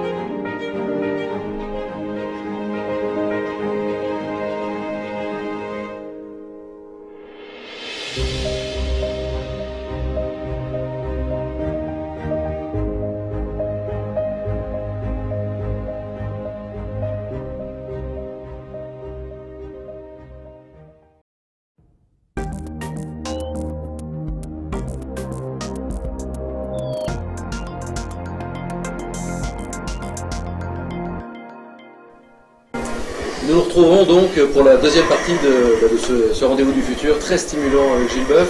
Euh, professeur, une réaction sur ce qu'on vient de voir, les images en, Antarctique? Disons qu'on se heurte là à, des intérêts, parce que les Américains et les Russes sont quand même. Euh, on a du mal à les convaincre là, parce qu'on a obtenu en fait une mise en réserve sur quelques années, 5 ans, ce qui est largement insuffisant pour parler de réserve. J'espère qu'à terme on va y parvenir, mais j'exclus pas aujourd'hui que l'évolution du monde nous amène demain à revoir. On a des pays en train de vendre des réserves naturelles en ce moment, en Espagne par exemple, en Grèce aussi. Donc rien n'est jamais gagné. Hein. C'est sûr que la mise en réserve est essentielle, ça c'est clair, surtout au niveau, au niveau halieutique qu'on évoquait tout à l'heure avec Elisabeth. Mais d'un autre côté, ce n'est pas la panacée non plus. On ne peut pas faire que ça. Si on s'attaque pas aux raisons globales du changement, des zones qu'on a mises en réserve il y a 40 ans peuvent très bien demain ne plus pouvoir abriter l'espèce qui nous intéresse. Sur les poissons d'intérêt halieutique, par exemple, ils font aujourd'hui 27 km par an. Les poissons du nord Atlantique s'en vont 27 km vers le, vers le nord tous les ans. Le plancton, 47 km. Donc c'est vrai qu'on est sur des changements extrêmement rapides liés au climat. Et ça, on sait expliquer pourquoi. On, sait, on sait, que c'est vraiment une, conséquence. température de surface de l'océan. Moi qui habite un petit village catalan qui s'appelle Bagnols-sur-Mer, euh, depuis 4 ans, on m'amène des dorades coryphènes, le maï-maï. Alors je connais aux Antilles, à Tahiti. La première fois, un type m'a débarqué des maï-maï au laboratoire Arago. J'ai dit, mais attendez, il vient d'où là? Il était vivant, il sautait. Hein et les barracudas sont là depuis 40 ans. On a pris le premier requin-tigre au Cap Bon, il n'y avait pas en Méditerranée il y a quelque temps. Plus le problème qu'on a des espèces dites lesseptiennes, hein, qui viennent de la mer Rouge en mer Méditerranée. On est rendu à plusieurs centaines d'espèces, au-delà de 500 espèces qui sont passées. Donc ils passent soit par le canal de Suez, soit par Gibraltar. Hein, mais mes coryphènes, elles sont venues du golfe de Guinée. Et c'est vrai qu'on assiste à des variations rapides. Le lançon, qui est un poisson d'intérêt évidemment euh, pour nos pêcheurs euh, bretons et normands, il est rendu en Écosse aujourd'hui. Donc c'est vrai que et comme ils sont bons, les pêcheurs, ils les trouvent. Et ils nous disent, bah, écoutez, regardez, il n'y en a jamais eu autant. Bah oui, mais c'est les derniers qu'on trouve, donc c'est compliqué. Et c'est là, effectivement, que tout ce qui est mené. Tout à l'heure, j'ai écouté Elisabeth quand elle parlait de ces poissons. Ils sont bien meilleurs que, moi, eux, pour vous dire que les poissons, on peut manger ou pas. Hein. Moi, je ne suis pas bon là-dessus. Donc, j'ai besoin d'eux. Par contre, nos travaux aident à faire ça. Et puis c'est là qu'il ne faut pas non plus déformer le sujet. Je prends le cas du thon rouge, que j'ai bien connu. Je me suis beaucoup battu pour le, pour le thon rouge en Méditerranée. Alors les écolos disaient le thon rouge va disparaître. On n'a jamais dit ça. Et comment est-ce que la communication se fait? Ah, Le Monde, une bonne revue pourtant, hein, qui nous dit, euh, je ne sais plus quelle année c'était, en mois de décembre, le thon rouge au bord de l'extinction. Ça, ça nous énerve. On n'a jamais dit ça. Mais pire, un an après, le thon rouge sauvé de l'extinction. Alors de la com comme ça, c'est, excusez le terme, je vais, être, un peu grossier, mais on ne peut pas travailler comme ça. Donc ça veut dire que le cas de la morue à Terre-Neuve, on a vécu un épisode incroyable. 500 années d'harmonie entre la pêche à la morue, une rude pêche difficile, relisez Pierre Loti, un pêcheur d'Islande, et quelques chalutiers industriels dans les années, à la fin des années 80-90, qui ont, qui ont détruit le stock. La morue n'a pas disparu, c'est pas ça le problème. Le stock de Terre-Neuve a été détruit. Comme le stock de thon rouge, si on n'était pas intervenu entre 2007 et 2014, aurait aussi été détruit. Il y aurait resté des thons rouges ailleurs. Donc, c'est là que. Alors, des pays ont légiféré. hein. Sur la commune de Monaco, vous ne pouvez pas manger de thon rouge, c'est interdit. hein. Le poisson est co- complètement interdit. Pourquoi pas? C'était une époque où en France, il s'ouvrait un restaurant japonais par jour. Le thon rouge, il valait 3 euros le kilo en, 1000 en 2000, il valait 100 euros le kilo en 2007. Des choses comme ça amènent à des catastrophes. Avec toute la spéculation qui va avec, bien évidemment? Donc, ma réaction, c'est que des réserves, oui, mais encore une fois, elles sont très importantes, elles sont indispensables, mais s'attaquer aussi aux causes globales, bien sûr, des changements. Dans les causes globales, il y a effectivement la surconsommation, la, la, la surproposition de tout en permanence. Et puis, euh, restons sur le, bah, sur le terrain de la de l'information qui parfois dérive vers ce qu'on appelle désormais la, les fake news, voire la post-vérité. Euh, terrain, vous connaissez particulièrement bien, puisque vous faites une centaine de conférences euh, chaque année. Et euh, pas la plupart du temps, pas ici en tout cas. C'est comme si vous étiez attendu finalement, parce que on sait de quoi vous allez parler, on sait que vous allez parler évidemment de réchauffement, on sait que vous allez parler euh, bah, de, de changement, d'impact, d'humain, et vous êtes attendu par des groupes très bien organisés, qui sont Bien structurés. On les retrouve sur les réseaux sociaux, on les Bien connaît sûr. bien. Et alors vous, moi, ce qui m'a frappé, parce qu'on en a déjà parlé, ce qui m'a frappé, c'est que vous avez deux modes de réponse. Euh, le mode de réponse que vous, bah, que vous avez également avec les journalistes, qui est le fait scientifique. Il y a, il y a des faits. Ne simplifions pas euh, à, à tout craint. Ne parlons pas d'extinction, mais Quand parlons d'accélération, de quelque chose qui Ah ne va oui. pas bien, etc. L'effondrement des populations, ça c'est vrai. L'effondrement. Et puis vous avez une autre arme, une arme redoutable, l'humour. Ah bah oui, Vous arrivez à démonter comme ça euh, des théories complotistes. c'est un peu mon style. Je veux amener mon interlocuteur à s'auto-ridiculiser par lui-même. C'est quand même pas simple. Non, mais je commence à avoir un peu de background là-dessus. Par exemple, je me rappelle d'un un type euh, vraiment pas écolo sur la côte d'Azur, un, un maire d'une commune importante, qui m'écoute un jour et qui me dit les écolos, je les, je les hais, je les piétine. Bon, moi, j'ai jamais dit ça. Hein. Mais il me dit, je vous ai écouté et finalement, bah, j'étais con. Alors je me dis, c'est une grande victoire, ça. Et c'est vrai que amener la personne à se dire finalement. J'écoutais un jour des dames qui sortaient après une conférence à la Maison des Océans à Paris, et elles parlaient entre elles, et elles me disaient, tu sais, ce monsieur, je l'ai écouté, je vais manger beaucoup moins de poissons. C'est sympa, hein on a un impact. Et quel poisson je vais manger Je vais écouter Elisabeth, évidemment. Donc ça veut dire que, est-ce qu'on a encore du bon sens? Et c'est là que l'écologie politique me gêne quelque part, c'est que c'est pas un mouvement politique. Elle n'est ni de droite ni de gauche. C'est du bon sens de réharmonisation entre l'humain et la nature. Moi, je dis souvent les- aux pêcheurs, moi, je les aime bien, les pêcheurs. Pêcher, c'est une très bonne activité pour l'humanité. Surpêcher, c'est stupide. Parce que d'abord, ils sont en train eux-mêmes de s'auto-mutiler dans le futur. J'avais un très bon test jusqu'en deux. Toute ma vie, j'ai fait ça, parce que je, connais beaucoup de pays, donc j'allais parler avec les pêcheurs. J'aimais bien. Et chaque fois, ma question était la même est-ce que ton fils sera un marin pêcheur? Jusqu'en 2008, c'était oui. C'est fini depuis 2008. Ça veut dire qu'il me dit bah non. Il va mourir de faim. Pourquoi? Parce qu'on a laissé des systèmes se développer. Alors après, bien sûr, il y a des problèmes, sociaux. Moi, je parle avec les pêcheurs bretons. En ce moment, on a un gros problème sur le bar qui aurait jamais dû s'effondrer, de la pêche artisanale. Il s'effondre parce qu'on a laissé des systèmes se mettre en place extrêmement délétères sur les zones de reproduction à un certain moment de l'année, où un type va ramasser euh, en quelques heures la ressource pour des mois pour les autres. Et c'est là que pour les techniques de pêche, et la pêche électrique en faisait partie, on est dans un drôle de, de- de système. hein. On sait que le stock marin est menacé. En gros, 80 millions de tonnes, il ne faut pas aller au-dessus de ça, ça c'est clair, pour toutes les espèces confondues sur la planète. Et on continue à développer des techniques, d'abord de détection des stocks. Ils ont des sonars meilleurs que les militaires. hein. Deuxièmement, redoutable de capture. Ça n'a pas de sens. Re- Relaissons, moi je ne suis pas contre la pêche, pas du tout. hein. Si effectivement le stock le permet, eh bien effectivement de la palanque bien gérée, de la ligne, des poissons récupérés de façon beaucoup plus écologique, ne mettant pas en danger la reproduction. Tout à l'heure, ils avaient parlé de l'anguille. L'anguille, moi petit garçon élevé en Bretagne, c'était un- animal nuisible dans les années 60. Les Bretons n'en mangeaient pas parce que c'était un serpent. On le sur un tas de fumier.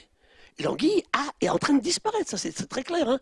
Mais pourquoi? Parce qu'on pêche des civelles, ça n'a pas de sens. Tout à l'heure, Elisabeth disait, on ne mange pas un poisson qui s'est pas reproduit.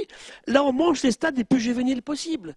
Ça n'a pas de sens. Les barrages, la pollution, Puis alors, on arrive à des systèmes maintenant un peu tordus où le pêcheur me dit Tu comprends, maintenant je pêche plus, c'est la faute du changement climatique. Alors je dis Attendez, attendez.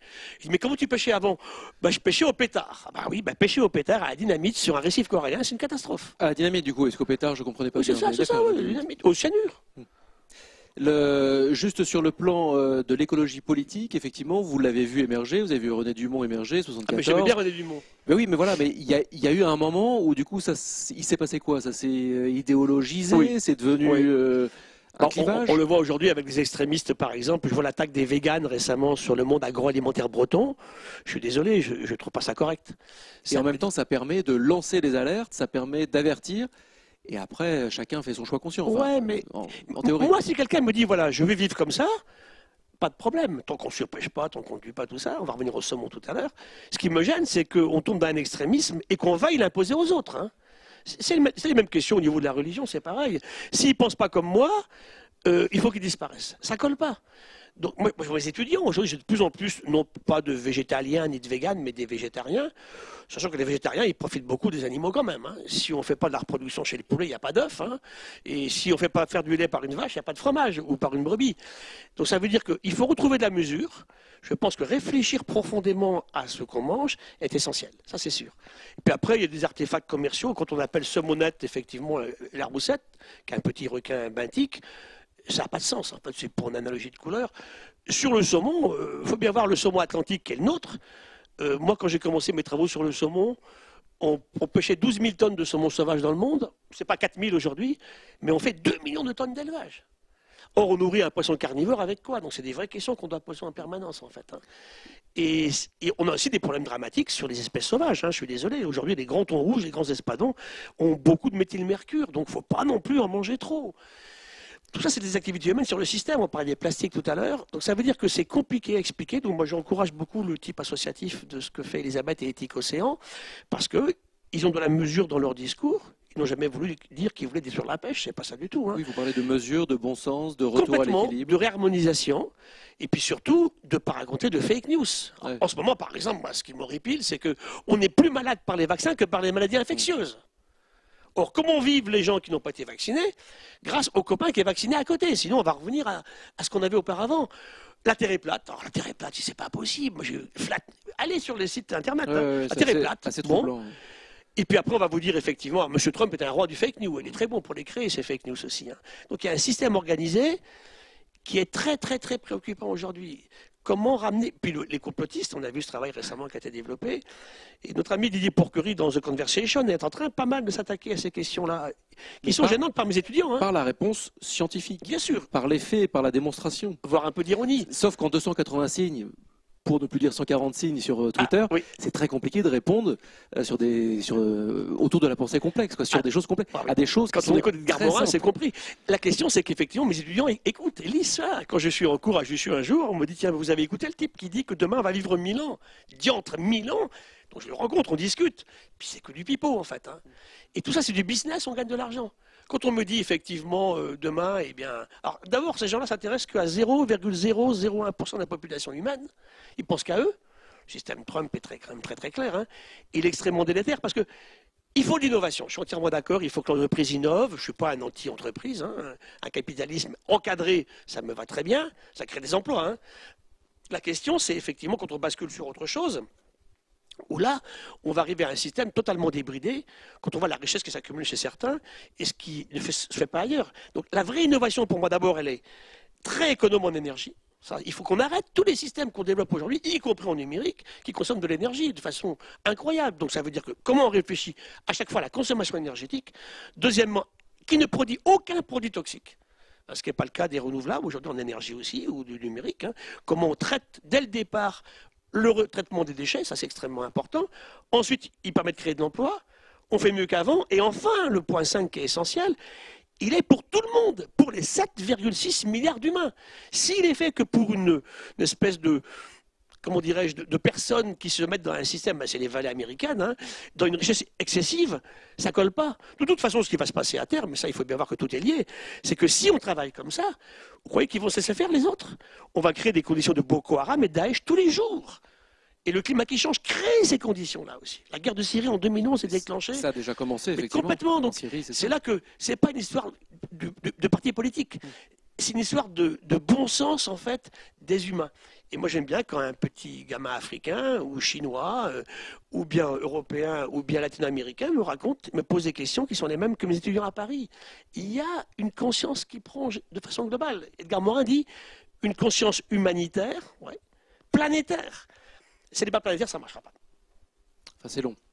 Ça, ça prend un certain temps, mais qu'est-ce que sont, qu'est-ce que sont deux ou trois générations humaines? Le problème, quand même, c'est que sur l'impact environnemental, ça galope trop vite. hein. Mais Deux ou trois générations humaines, euh, vu Ah, l'accélération préfigure, C'est dramatique. certains parlent de grand effondrement en 2050.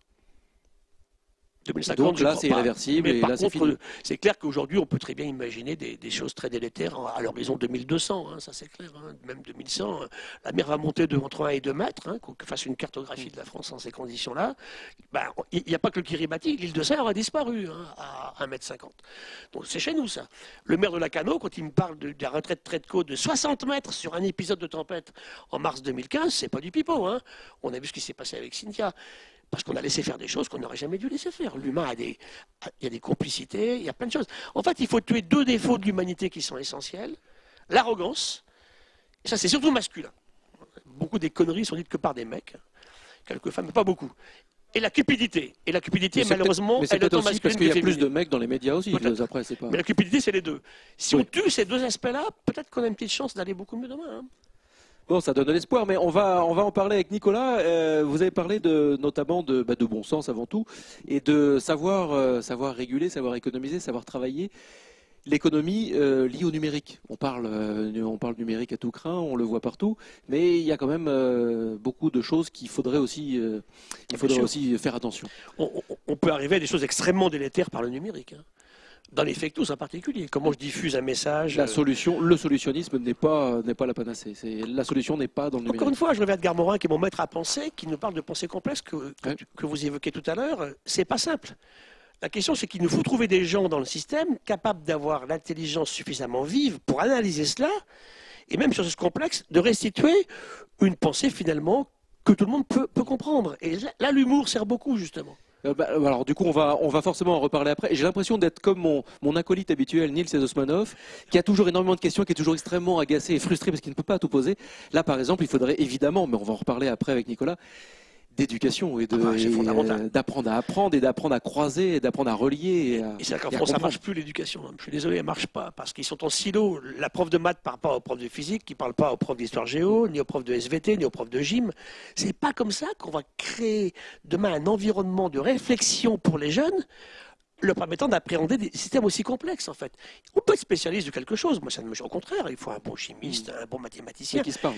mais il doit y avoir des respects pour les autres et partager en permanence. Les grandes découvertes scientifiques ont souvent été obtenues grâce à des discussions de café, hein, où un excellent chercheur en biologie moléculaire croisait un marin euh, aux États-Unis qui lui parle de l'acidie euh, ou alors de la, la plisie, la petite limace de mer. Ce type, il, il- il- il- il sort un prix Nobel en comprenant les mécanismes moléculaires de la mémoire à partir d'une bestiole dont ne savait même pas l'existence quelques années auparavant. C'est ça l'intérêt de ces échanges, effectivement. Mais ça rejoint vraiment euh, finalement quelque chose qui se dit énormément dans ces rendez-vous du futur. C'est pas si étonnant euh, que ça que Joël de Ronet soit, soit évidemment le, le parrain de cette émission. Le groupe des 10, c'était ça, c'était la foisonnance, l'interdépendance et puis le dialogue vraiment entre les Et le respect de l'autre. et le respect de l'autre. Et le bien manger aussi, mais ça on y reviendra Ah oui, bah ça c'est fondamental. Nicolas, Nicolas Opno nous rejoint avec sa chronique Do the Right Web.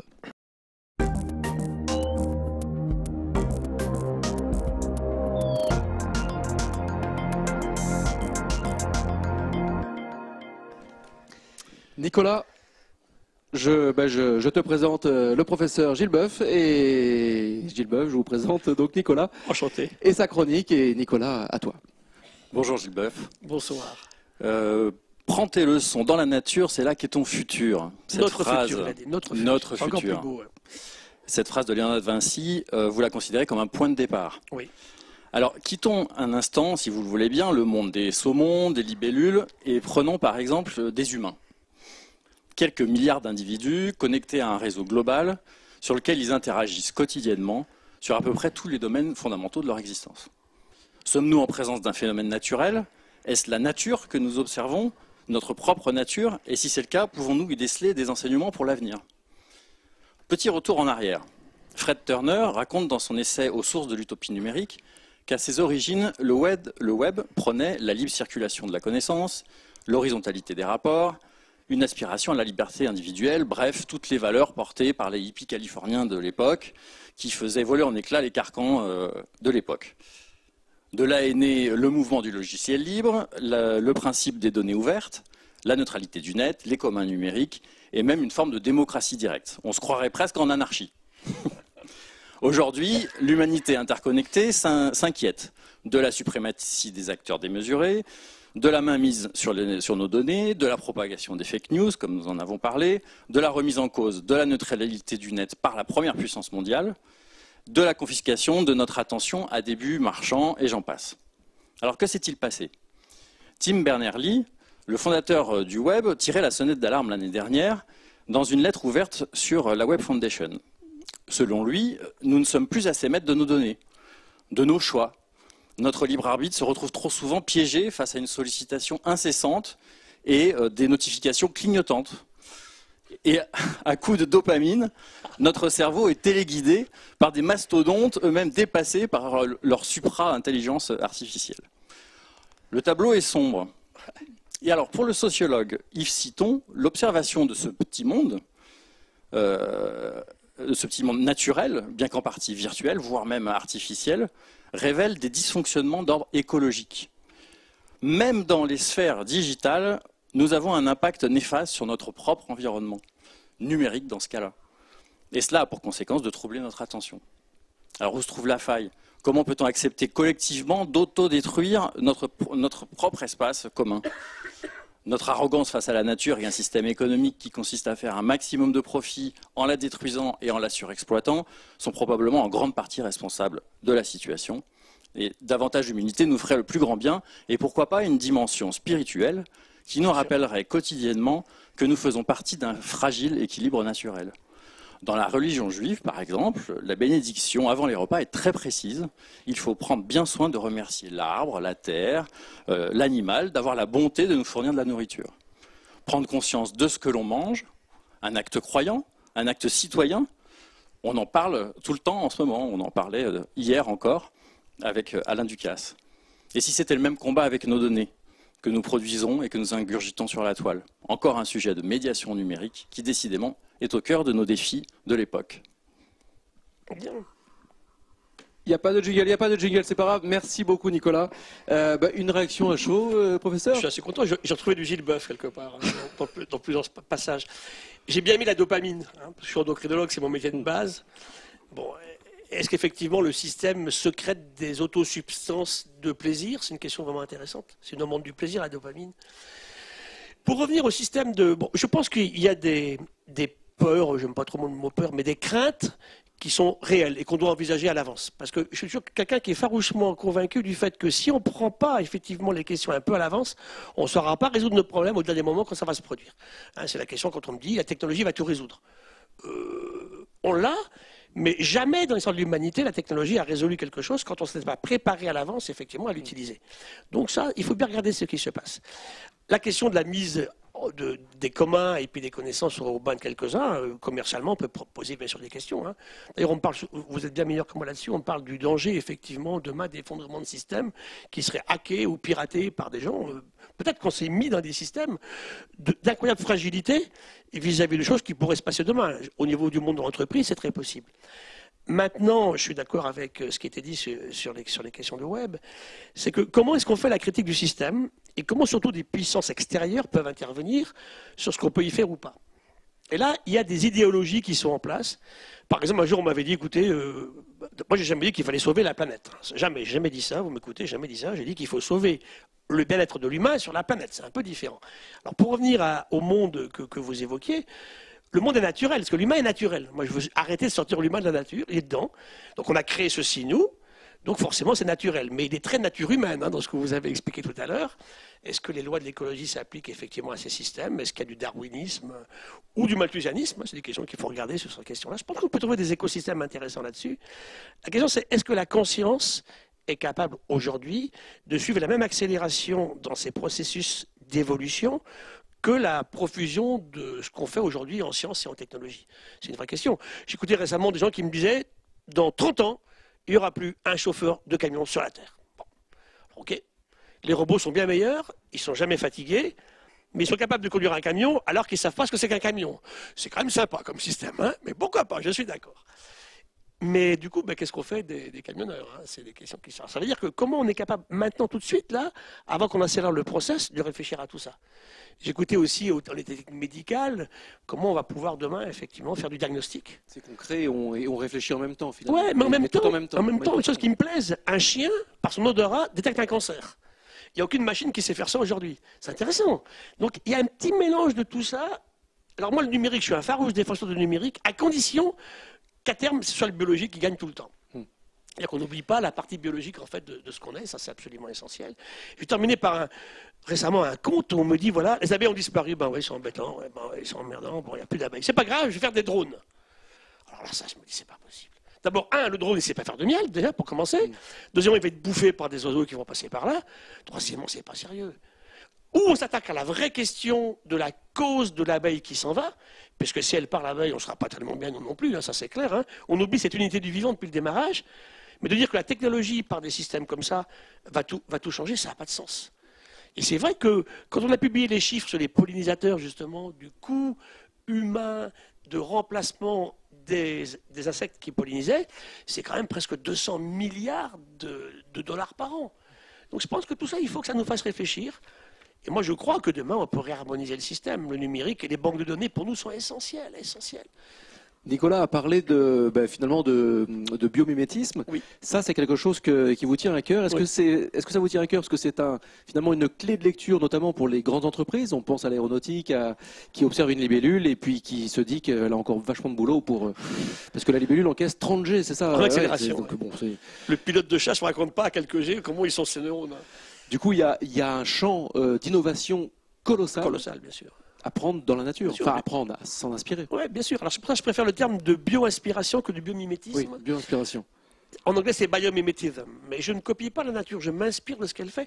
Je prends un exemple très récent d'un collègue breton qui a monté une entreprise qui s'appelle Emarina, où il fait des hémoglobines extrêmement affines d'oxygène à partir des vers marins. Alors, ce n'est pas, pas du biomimétisme dans le sens où, effectivement, il va s'inspirer du verre. Non, ce qu'il fait, c'est qu'il a, c'est en comprenant comment un ver marin à marée basse sur les côtes de Roscoff eh bien, de respirer alors qu'il n'y avait plus d'oxygène dans la flotte, et donc avait développé ces hémoglobines particulières, qu'il a pu créer ce système, effectivement, d'hémoglobine très affine qui permettra à des gens, effectivement, ou à des tissus de rester beaucoup plus longtemps vivants. Donc ça veut dire qu'il y a plein de choses fabuleuses. On parle d'accélération de la libellule, effectivement, on parle effectivement de bah, une éponge du Méditerranée qui nous produit un béton beaucoup plus résistant que les nôtres, beaucoup plus léger, plastique, sur un séisme, il se déforme, il revient à sa forme initiale, il ne casse pas, beaucoup plus léger. Et quand on finit, ça se composte. C'est magique. Pourquoi on irait se priver de cela, en fait hein? Et là, je pense que grâce à vous, sur le hashtag RDVF sur Twitter, on va avoir des gifs animés Bob l'éponge qui vont, qui vont apparaître. Donc Et- merci et parce libellules, ça donne du relief. Mettez un peu de libellule aussi, c'est Mais vachement c'est bien. très bien, moi j'aime bien ce que vous, ce que vous avez dit là. Alors, vous, vous- vous disiez qu'aucune espèce euh, ne s'est ne adaptée sans changer. Vous, Oui. vous, vous Oui, dites c'est ça vrai, souvent. dis ça, ouais. Et, et nous, on, on change plus Voilà. aujourd'hui. C'est vrai. Mais euh, comment ça se fait que, en tant qu'humain et que, euh, en faisant partie de, de, de, de- la nature, euh, comme toute autre espèce, on soit si différent que, que ça Je ne sais pas si on est différent. En tout cas, notre économie actuelle, qui consiste, on l'a dit tout à l'heure, elle- l'économie actuelle, elle fait quoi en fait? Elle fait du profit, elle permet de faire du profit en détruisant ou surexploitant. Vous l'avez bien repris tout à l'heure, c'est un de mes, de, mes leitmotifs depuis longtemps. C'est pas possible. On voit à quelle situation ça a amené en fait. Hein. Je suis pas du tout un type de la décroissance, effectivement. Par contre, c'est vrai qu'il faut qu'on change à ce niveau-là. La sobriété, oui, j'aime bien, j'aime assez bien le terme. Décroissance, oui, au sens, euh, on arrête tout et puis, euh, Et puis on et puis, revient à et puis- et on repart à l'envers. Ça colle pas. Certains disent que la décroissance, c'est- c'est autre chose. C'est Oui, juste une- un prolongement. c'est pas... Ça va le être moins, moins mais mieux, on, on dit Voilà. mais, souvent. c'est- mais, mais ça rejoint finalement la sobriété et, euh, Et surtout, utiliser comme critère de réussite, non pas le- le- l'argent, mais le bien-être. Ah, c'est- vous savez, souvent on me dit, mais alors, je ne garde que ce qui sert à quelque chose. Ça, c'est l'uti- l'utilitarisme. Alors, le type, le député me fait une liste, voilà, celui-là est vraiment trop moche, je ne le garde pas. Bon.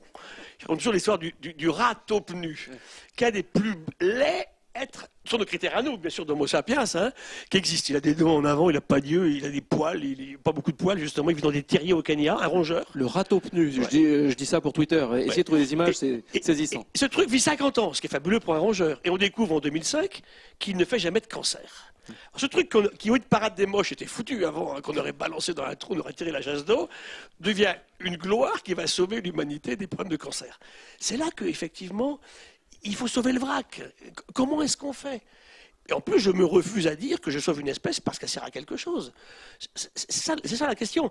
Réfléchissez au nombre de choses que, tous on a fait ici aujourd'hui, dans la journée, aujourd'hui, hein, au moment où je vous parle, qui sert absolument à rien et qui nous apporte du plaisir.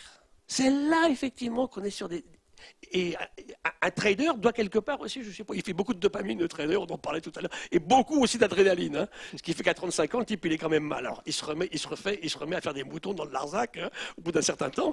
C'est là que le côté humain reprend. Et ce qu'il faut qu'on oublie, ce qu'on a tué, et ça c'est les, habitants dans les villes, et on sera les trois quarts dans les villes d'ici 20 ans, on, on s'en coupé du système vivant en fait je sens qu'on pourrait, on pourrait vraiment durer des heures et des heures ensemble. Malheureusement, euh, le temps nous, est un petit peu compté, même si on a cette souplesse du web, parce que évidemment, on va dépasser, puisqu'on vient de dépasser déjà. Euh, moi, j'ai quand même deux, euh, deux, grands, deux grands sujets que j'aurais aimé aborder, et je pense qu'il y a quand même une passerelle, et que vous êtes assez génial pour ça, pour remailler et prouver cette, cette dépendance.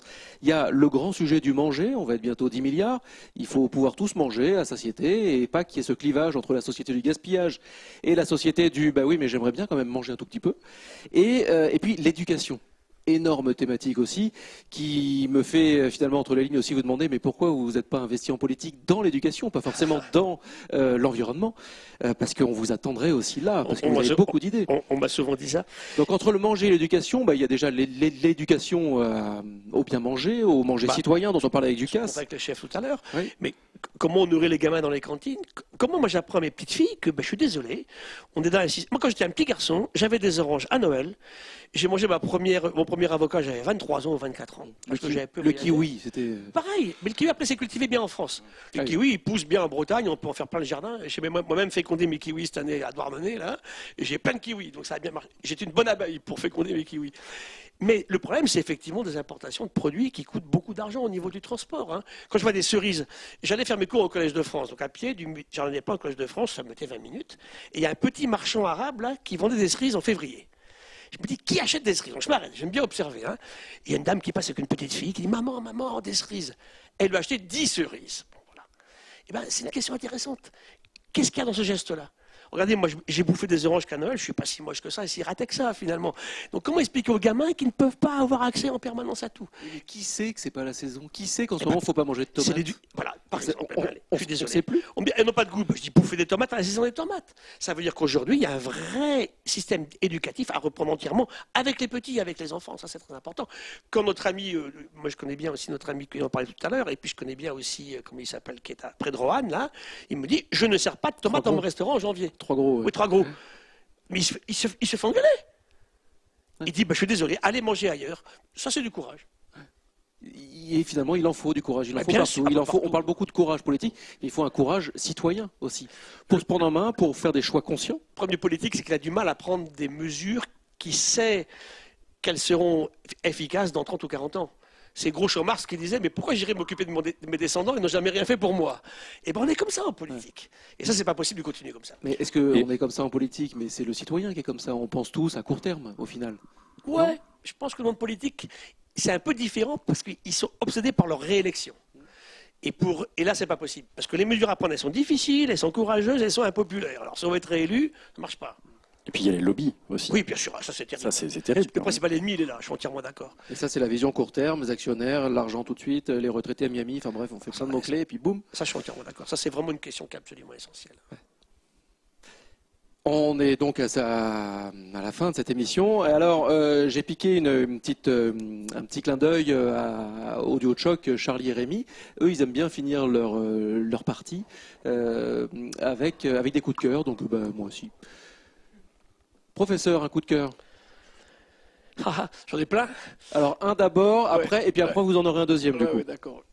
Mon, coup de cœur, c'est avec, le, avec la jeunesse aujourd'hui, être capable de réinverser le système de la rentabilité à court terme.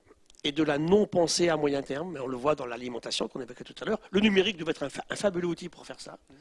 C'est clair. Mais, un jour, moi, j'ai des gens qui m'ont dit, vous savez ce que vous êtes? Bah, Les transhumanistes. Hein.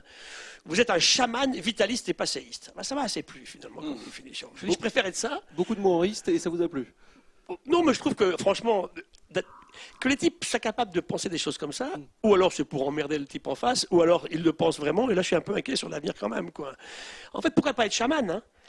La question c'est qu'il faut baser sur la science les questions qu'on disait tout à l'heure, et qu'enfin ils se rendent compte qu'ils sont des êtres humains dans un système, en fait.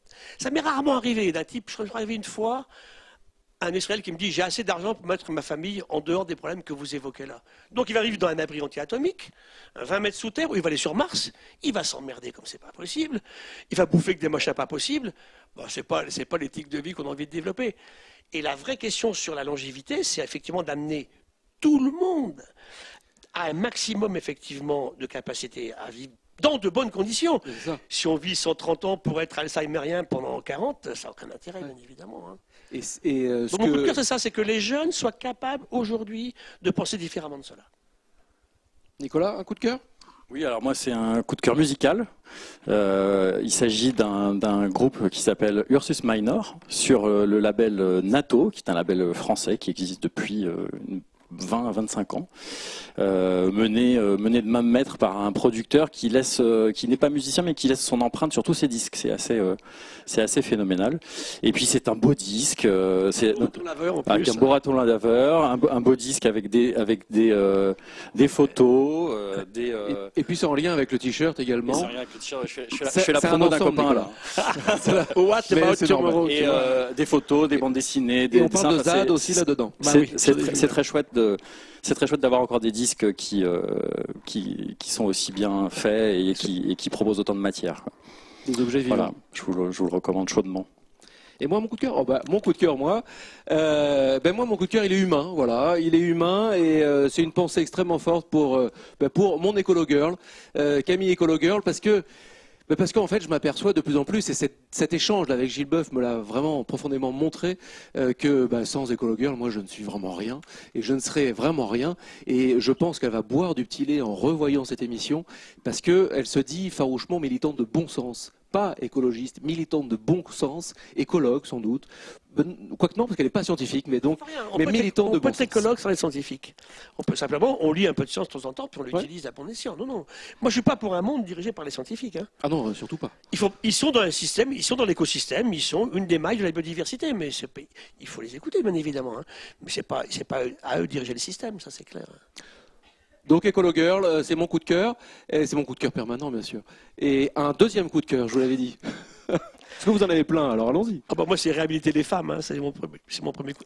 J'étais venu en fait au ministère pour trois raisons.